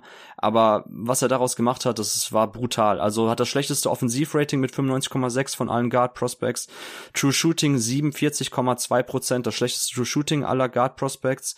Ähm, hat nur vier Dunks, also auch, wie gesagt, deutlich weniger als selbst ein Poshimski. Obwohl Arkansas auch nicht das beste Spacing um ihn herum hatte, ist das schon eben für jemanden, der vorher eigentlich noch den Ruf hatte, ein guter Athlet zu sein, ein bisschen wenig. Ähm, viele sagen, Nick Smith Jr. hat den besten Touch in der Class. Dafür war aber auch grundsätzlich einfach seine Shooting-Zahlen zu dünn. Also ähm, 33,8 Prozent Dreier bei 9,2 Prozent, äh, 9,2 Dreier auf 100 Possessions, also die gleiche Quote wie George, aber fast 5 Dreier auf 100 Possessions weniger. Ähm, er hatte auch im Endeffekt irgendwie nur den Wurf als Waffe, habe ich das Gefühl gehabt. Ähm, also hat auch fast gar keinen Drive bis zum Korb durchgebracht, hat vorher abgestoppt und dann auch sein Pull-up genommen, den er einfach nicht getroffen hat. Ich hatte es ja vorhin schon einmal erwähnt, als wir über die ähm, Quote innerhalb der Zone am Ring direkt von. Ähm, von George gesprochen haben. Also 36 Prozent bei ihm ist krass, aber er kam zumindest noch öfters dahin. Ähm, Nick Smith Jr. 44 Prozent in der Zone, aber kam fast gar nicht dahin auch. Also es ist wirklich ganz, ganz schlimm und brutal gewesen. Jetzt ist die große Frage, was machen wir mit Nick Smith Jr.? Wie ist da der Stand der Dinge bei dir? Ja, also Nick Smith Jr. ist schon sehr hart zu bewerten. Also diese Knieverletzung, der Burst, also er hatte, hatte einfach überhaupt keinen Burst jetzt am College. Ich dann auch mal so gedacht, okay, das ist jetzt einer der wenigen Spieler, wo ich mir mal anschauen muss, was er vorher war, äh, mhm. vor seinem College. Ich habe mir mal ein, ein Highschool-Spiel von ihm reingezogen. Um, muss zugeben, also das ist natürlich dann auch so ein bisschen, ein bisschen biased mit dem Rückblick, aber für jemanden, der vor der Saison Top 5 gemockt wurde, fand ich es dann immer noch nicht toll, weil also sein Burst war besser, das auf jeden Fall, aber er war halt immer noch nicht gut. Und auch da viele der Abschlüsse waren irgendwelche Floater, also er hat ganz, ganz viele so Floater genommen. Die hat er getroffen. Das mhm. ist schon mal ein Unterschied zum College Tape. Da kommt halt, glaube ich, auch dieser, dieser Touch-Gedanke her. Aber es ist halt ganz viel so Tough Shot Making. Und wenn du schon an der Highschool viel auf Tough Shot Making setzt, ist meistens nicht das allerbeste Zeichen. Mhm. Äh, also ich glaube dann auch nicht dran, dass das so viel besser werden wird. Also ich glaube nicht mehr an ihn als Creator. Das, das ist, glaube ich, nicht so. Du mehr wahrscheinlich dann so eine Off-Ball-Shooter-Rolle in der NBA, wenn er, wenn er seinen Wurf wiederfindet, was ich durchaus für sehr realistisch halte, weil wir haben einfach vorher mehr Sample Size gehabt, wo er, wo er wie ein guter Shooter aussah. Und manchmal merkst du den Touch, finde ich, auch im College schon. Er hat ja ganz viele Situationen, wo er irgendwie off-balance war oder ähnliches, was vielleicht Dinge sind, die einfach besser werden können, wenn du ein bisschen mehr, bisschen mehr deinen Körper unter dir hast, als das, was wir jetzt von ihm gesehen haben. Er kam dann halt irgendwie auch mitten während der Saison wieder, was auch immer ein bisschen hart ist hatte dann wahrscheinlich nicht so das beste Ausdauerprogramm vorher. Also also Dinge, die machen ihn halt wahnsinnig schwer zu bewerten. Ich glaube, dass er offensiv eine Rolle finden kann, so als Shooter, der ein bisschen irgendwie passen kann, so einen halben Drive kann, was okay ist. Ähm, sein relativ dünner Frame ist jetzt defensiv halt auch nicht toll. Er ist, er ist lateral beweglich und hat eine gute Länge, das schon, aber ich sehe den defensiven Abseits jetzt auch nicht als geil an er holt auch quasi nie einen Rebound, so ungefähr. Mhm, ja. Auch wieder so, vielleicht ist so eine Kleinigkeit, aber ja, merkst du halt, dass das jetzt irgendwie dann am Ende alles nicht so funktional ist, was glaube ich die, die Athletik auch schon vor der Knieverletzung angeht. Ja, wir reden über 17 Games, mehr, mehr haben wir nicht. Wenn ich, wenn ich das nicht gesehen hätte, dass sein Burst vor dem College wirklich zumindest etwas besser aussah, hätte ich ihn einfach gnadenlos gar nicht auf meinem Board. Mhm. Und so habe ich ihn jetzt noch irgendwo 24, 25. Also so ein bisschen äh, ja, ich glaube noch dran, dass da Upside ist als, als irgendwie so Shooter und ein bisschen Plus, aber jetzt nicht so, dass er irgendwie, glaube ich, wirklich ein Starter irgendwo in den Playoffs sein kann. Ja, vor allem wenn dein High-End-Outcome dann John Poole ist, schon vielleicht, also eben nicht der Bradley Beal High-End-Outcome, den man ungefähr jedem andichten mm -mm. kann, sondern tatsächlich sogar eher vielleicht John Poole. Boah, das ist schon tough. Also ne, nur die 17 Spiele bin ich ganz bei dir. Genau meine Meinung. Also wenn ich die jetzt nur als Bewertungsgrundlage habe, das, was ich mir angeschaut habe, das, was die Zahlen sagen und also er hat so gespielt, wie die Zahlen aussehen. Das sind jetzt nicht irgendwie so, oh, schade, wär, wenn die fünf Würfe mhm. mal reingegangen, wäre es besser. Also das war schon einfach eine Vollkatastrophe. Dann wäre für mich kein Draftpick gewesen, also jetzt kein First Rounder. Ähm, so gebe ich natürlich sehr viel Wert darauf, was Dennis gesagt hat vorher, was wie sein Pre-College aussah. Er war halt verletzt, Team-Kontext Arkansas, geile Spieler mit Jordan Walsh und Anthony Black dabei, also eine sehr gute Freshman-Class gewesen, aber vielleicht auch nicht das, das leichteste, um da ständig rein und rauszukommen. Er selber hat jetzt bei ähm, bei den Workouts gesagt, dass einfach ähm, ja Spielrhythmus und allgemein Rhythmus das Wichtigste ist für einen Basketballer und das fehlte ihm halt komplett. Ja. Also man kann doof aussehen, wenn man ihn jetzt irgendwie nur an 35 hat auf seinem Board und ähm, er funktioniert dann doch einigermaßen, dann sind wir schnell wieder hm. bei Top 10, Top 15, zumindest Value. Aber ich würde jetzt auch nicht darauf wetten. Ich habe ihn jetzt noch nicht auf meinem Board platziert, weil ich mir erst noch mal die paar Spiele von ihm anschauen muss, die vielleicht in AAU und Pre-College haben. Aber so momentan ganz, ganz schwerer Case. Also ja, eine der, der eher traurigeren Geschichten dieser mhm. College-Saison. Ein Spieler, der eine sehr positive College-Saison hatte, war John Hawkins. Also College-Champ mit Yukon geworden, hat den Ruf, so mit der beste Off-Movement-Shooter in dieser Class zu sein, mhm. Hat mit 22 Punkten ähm, pro Partie auf 40 Minuten auch den zweithöchsten Punkteschnitt aller Guards, ähm, abgesehen von Scoot eben. Aber er ist halt ein komplett anderer Spielertyp fast als alle anderen, die wir heute hatten. Deshalb auch ihn jetzt zum Schluss, weil sein Assist Percentage lag bei 8,2, seine Usage aber bei 22,7. Da sieht man schon, okay, er wird wahrscheinlich einfach nur geschossen haben und ja, genau das war seine Rolle.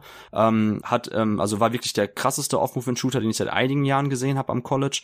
Hat über 15 Dreier auf 100 Possessions genommen. Die meisten davon wirklich nach irgendwelchen Double und Triple Stagger Screens, wie er dann irgendwie abseits des Balles rumgejagt ist und dann mit ganz ganz krasser Balance trotzdem in die Bewegung den Ball genommen hat, hochgegangen ist.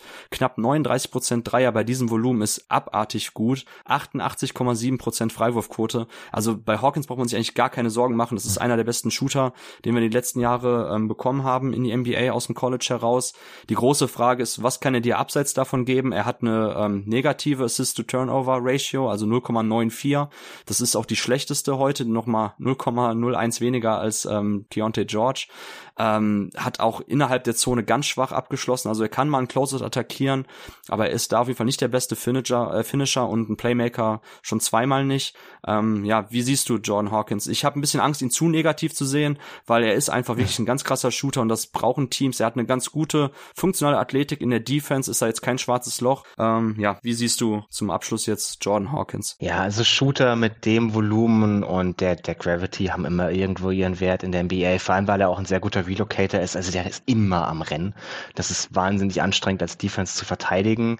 Klar, am Ende ist fast alles assisted, was er irgendwo tut. Also 90 Prozent seiner Dreier sind assisted, aber das, äh, also die Gravity, die er dadurch generiert, dass er halt sich ständig bewegt und alles reinwerfen kann, ist schon wirklich gut. Äh, er wird jetzt so Closeout-Attacker, wird's nicht toll sein. Also Handle und Burst sind beide eher nicht so geil. Er kommt in die Midrange, kann da seinen Midrange-Pull-Up nehmen. Das ist schon ein ganz guter Konter. Ist wichtig, dass er den hat zumindestens. Er zieht für den Player-Type überraschend viele Freiwürfe. Ich hab's erst so, ich habe das erst so in den Stats gesehen und mir gedacht, okay, warte mal, hab ich, mhm. ist mir nicht aufgefallen. Hab ich mir das Spiel nochmal angeguckt. Er kriegt bei überraschend vielen von diesen Drives Freiwürfe gepfiffen, obwohl die Drives eigentlich nicht gut sind. Also er irgendwie nicht, nicht viel Vorteil gegenüber seinem Gegenspieler generiert hat, aber er schafft es irgendwie sich so so zu drehen, dass er doch irgendwie Fouls bekommt, ist ganz cool, glaube ich. Aber ich weiß nicht, ob du damit irgendwie alleine jetzt wirklich genug Konter hast. Ja, nee, sehe ich genauso, das stimmt. Die Rolle wird einfach solide sein von ihm, die wird er gut ausfüllen und solche Shooter kannst du immer gebrauchen. Alright, dann sind wir jetzt tatsächlich auch am Ende nach über zwei Stunden. Wer hätte das gedacht, dass es doch so lange dauert? Natürlich niemand, wenn wir beide zusammenkommen. ähm, ja, genau. Genau. Zum Schluss noch so paar äh, Rapid-Fire-Sachen. Also Murray Bailey finde ich, ist ein interessanter Spielertyp, noch so als 3D Guard Prospect, ähm, der jetzt von UCLA aus seiner Freshman-Saison rauskam, gut am Ende gespielt hat. Ähm, Colby Jones auf jeden Fall ein ziemlich guter Spieler.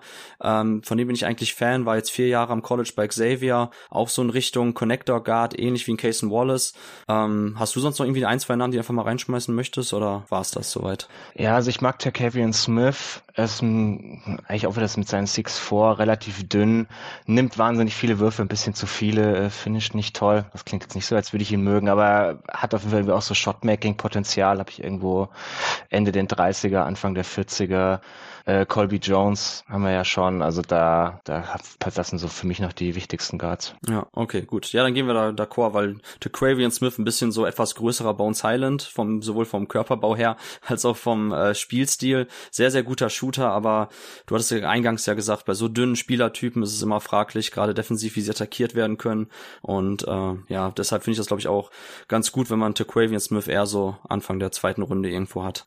Hm. Dann sind wir durch, Tobi. Das waren unsere, Lieblingsguards oder sagen wir zumindest mal die besten Guards, die wir auf dem Board haben. Ein paar polarisierende Picks dabei gewesen. Ich danke dir für deine Zeit, die du heute investiert hast in diesem Pod. Ähm, ich hoffe, allen Zuhörern hat es bis hierhin gefallen. Ihr habt jetzt einen besseren Einblick zur Draft Class bekommen und ja, ich würde mich freuen, wenn wir uns dann demnächst nochmal unterhalten können, Tobi, über andere Spieler. Mal schauen, wann es sein wird. Ansonsten geht natürlich hier die Draft Coverage in den nächsten Wochen weiter und ich wünsche noch eine schöne Zeit bei den Finals, Tobi.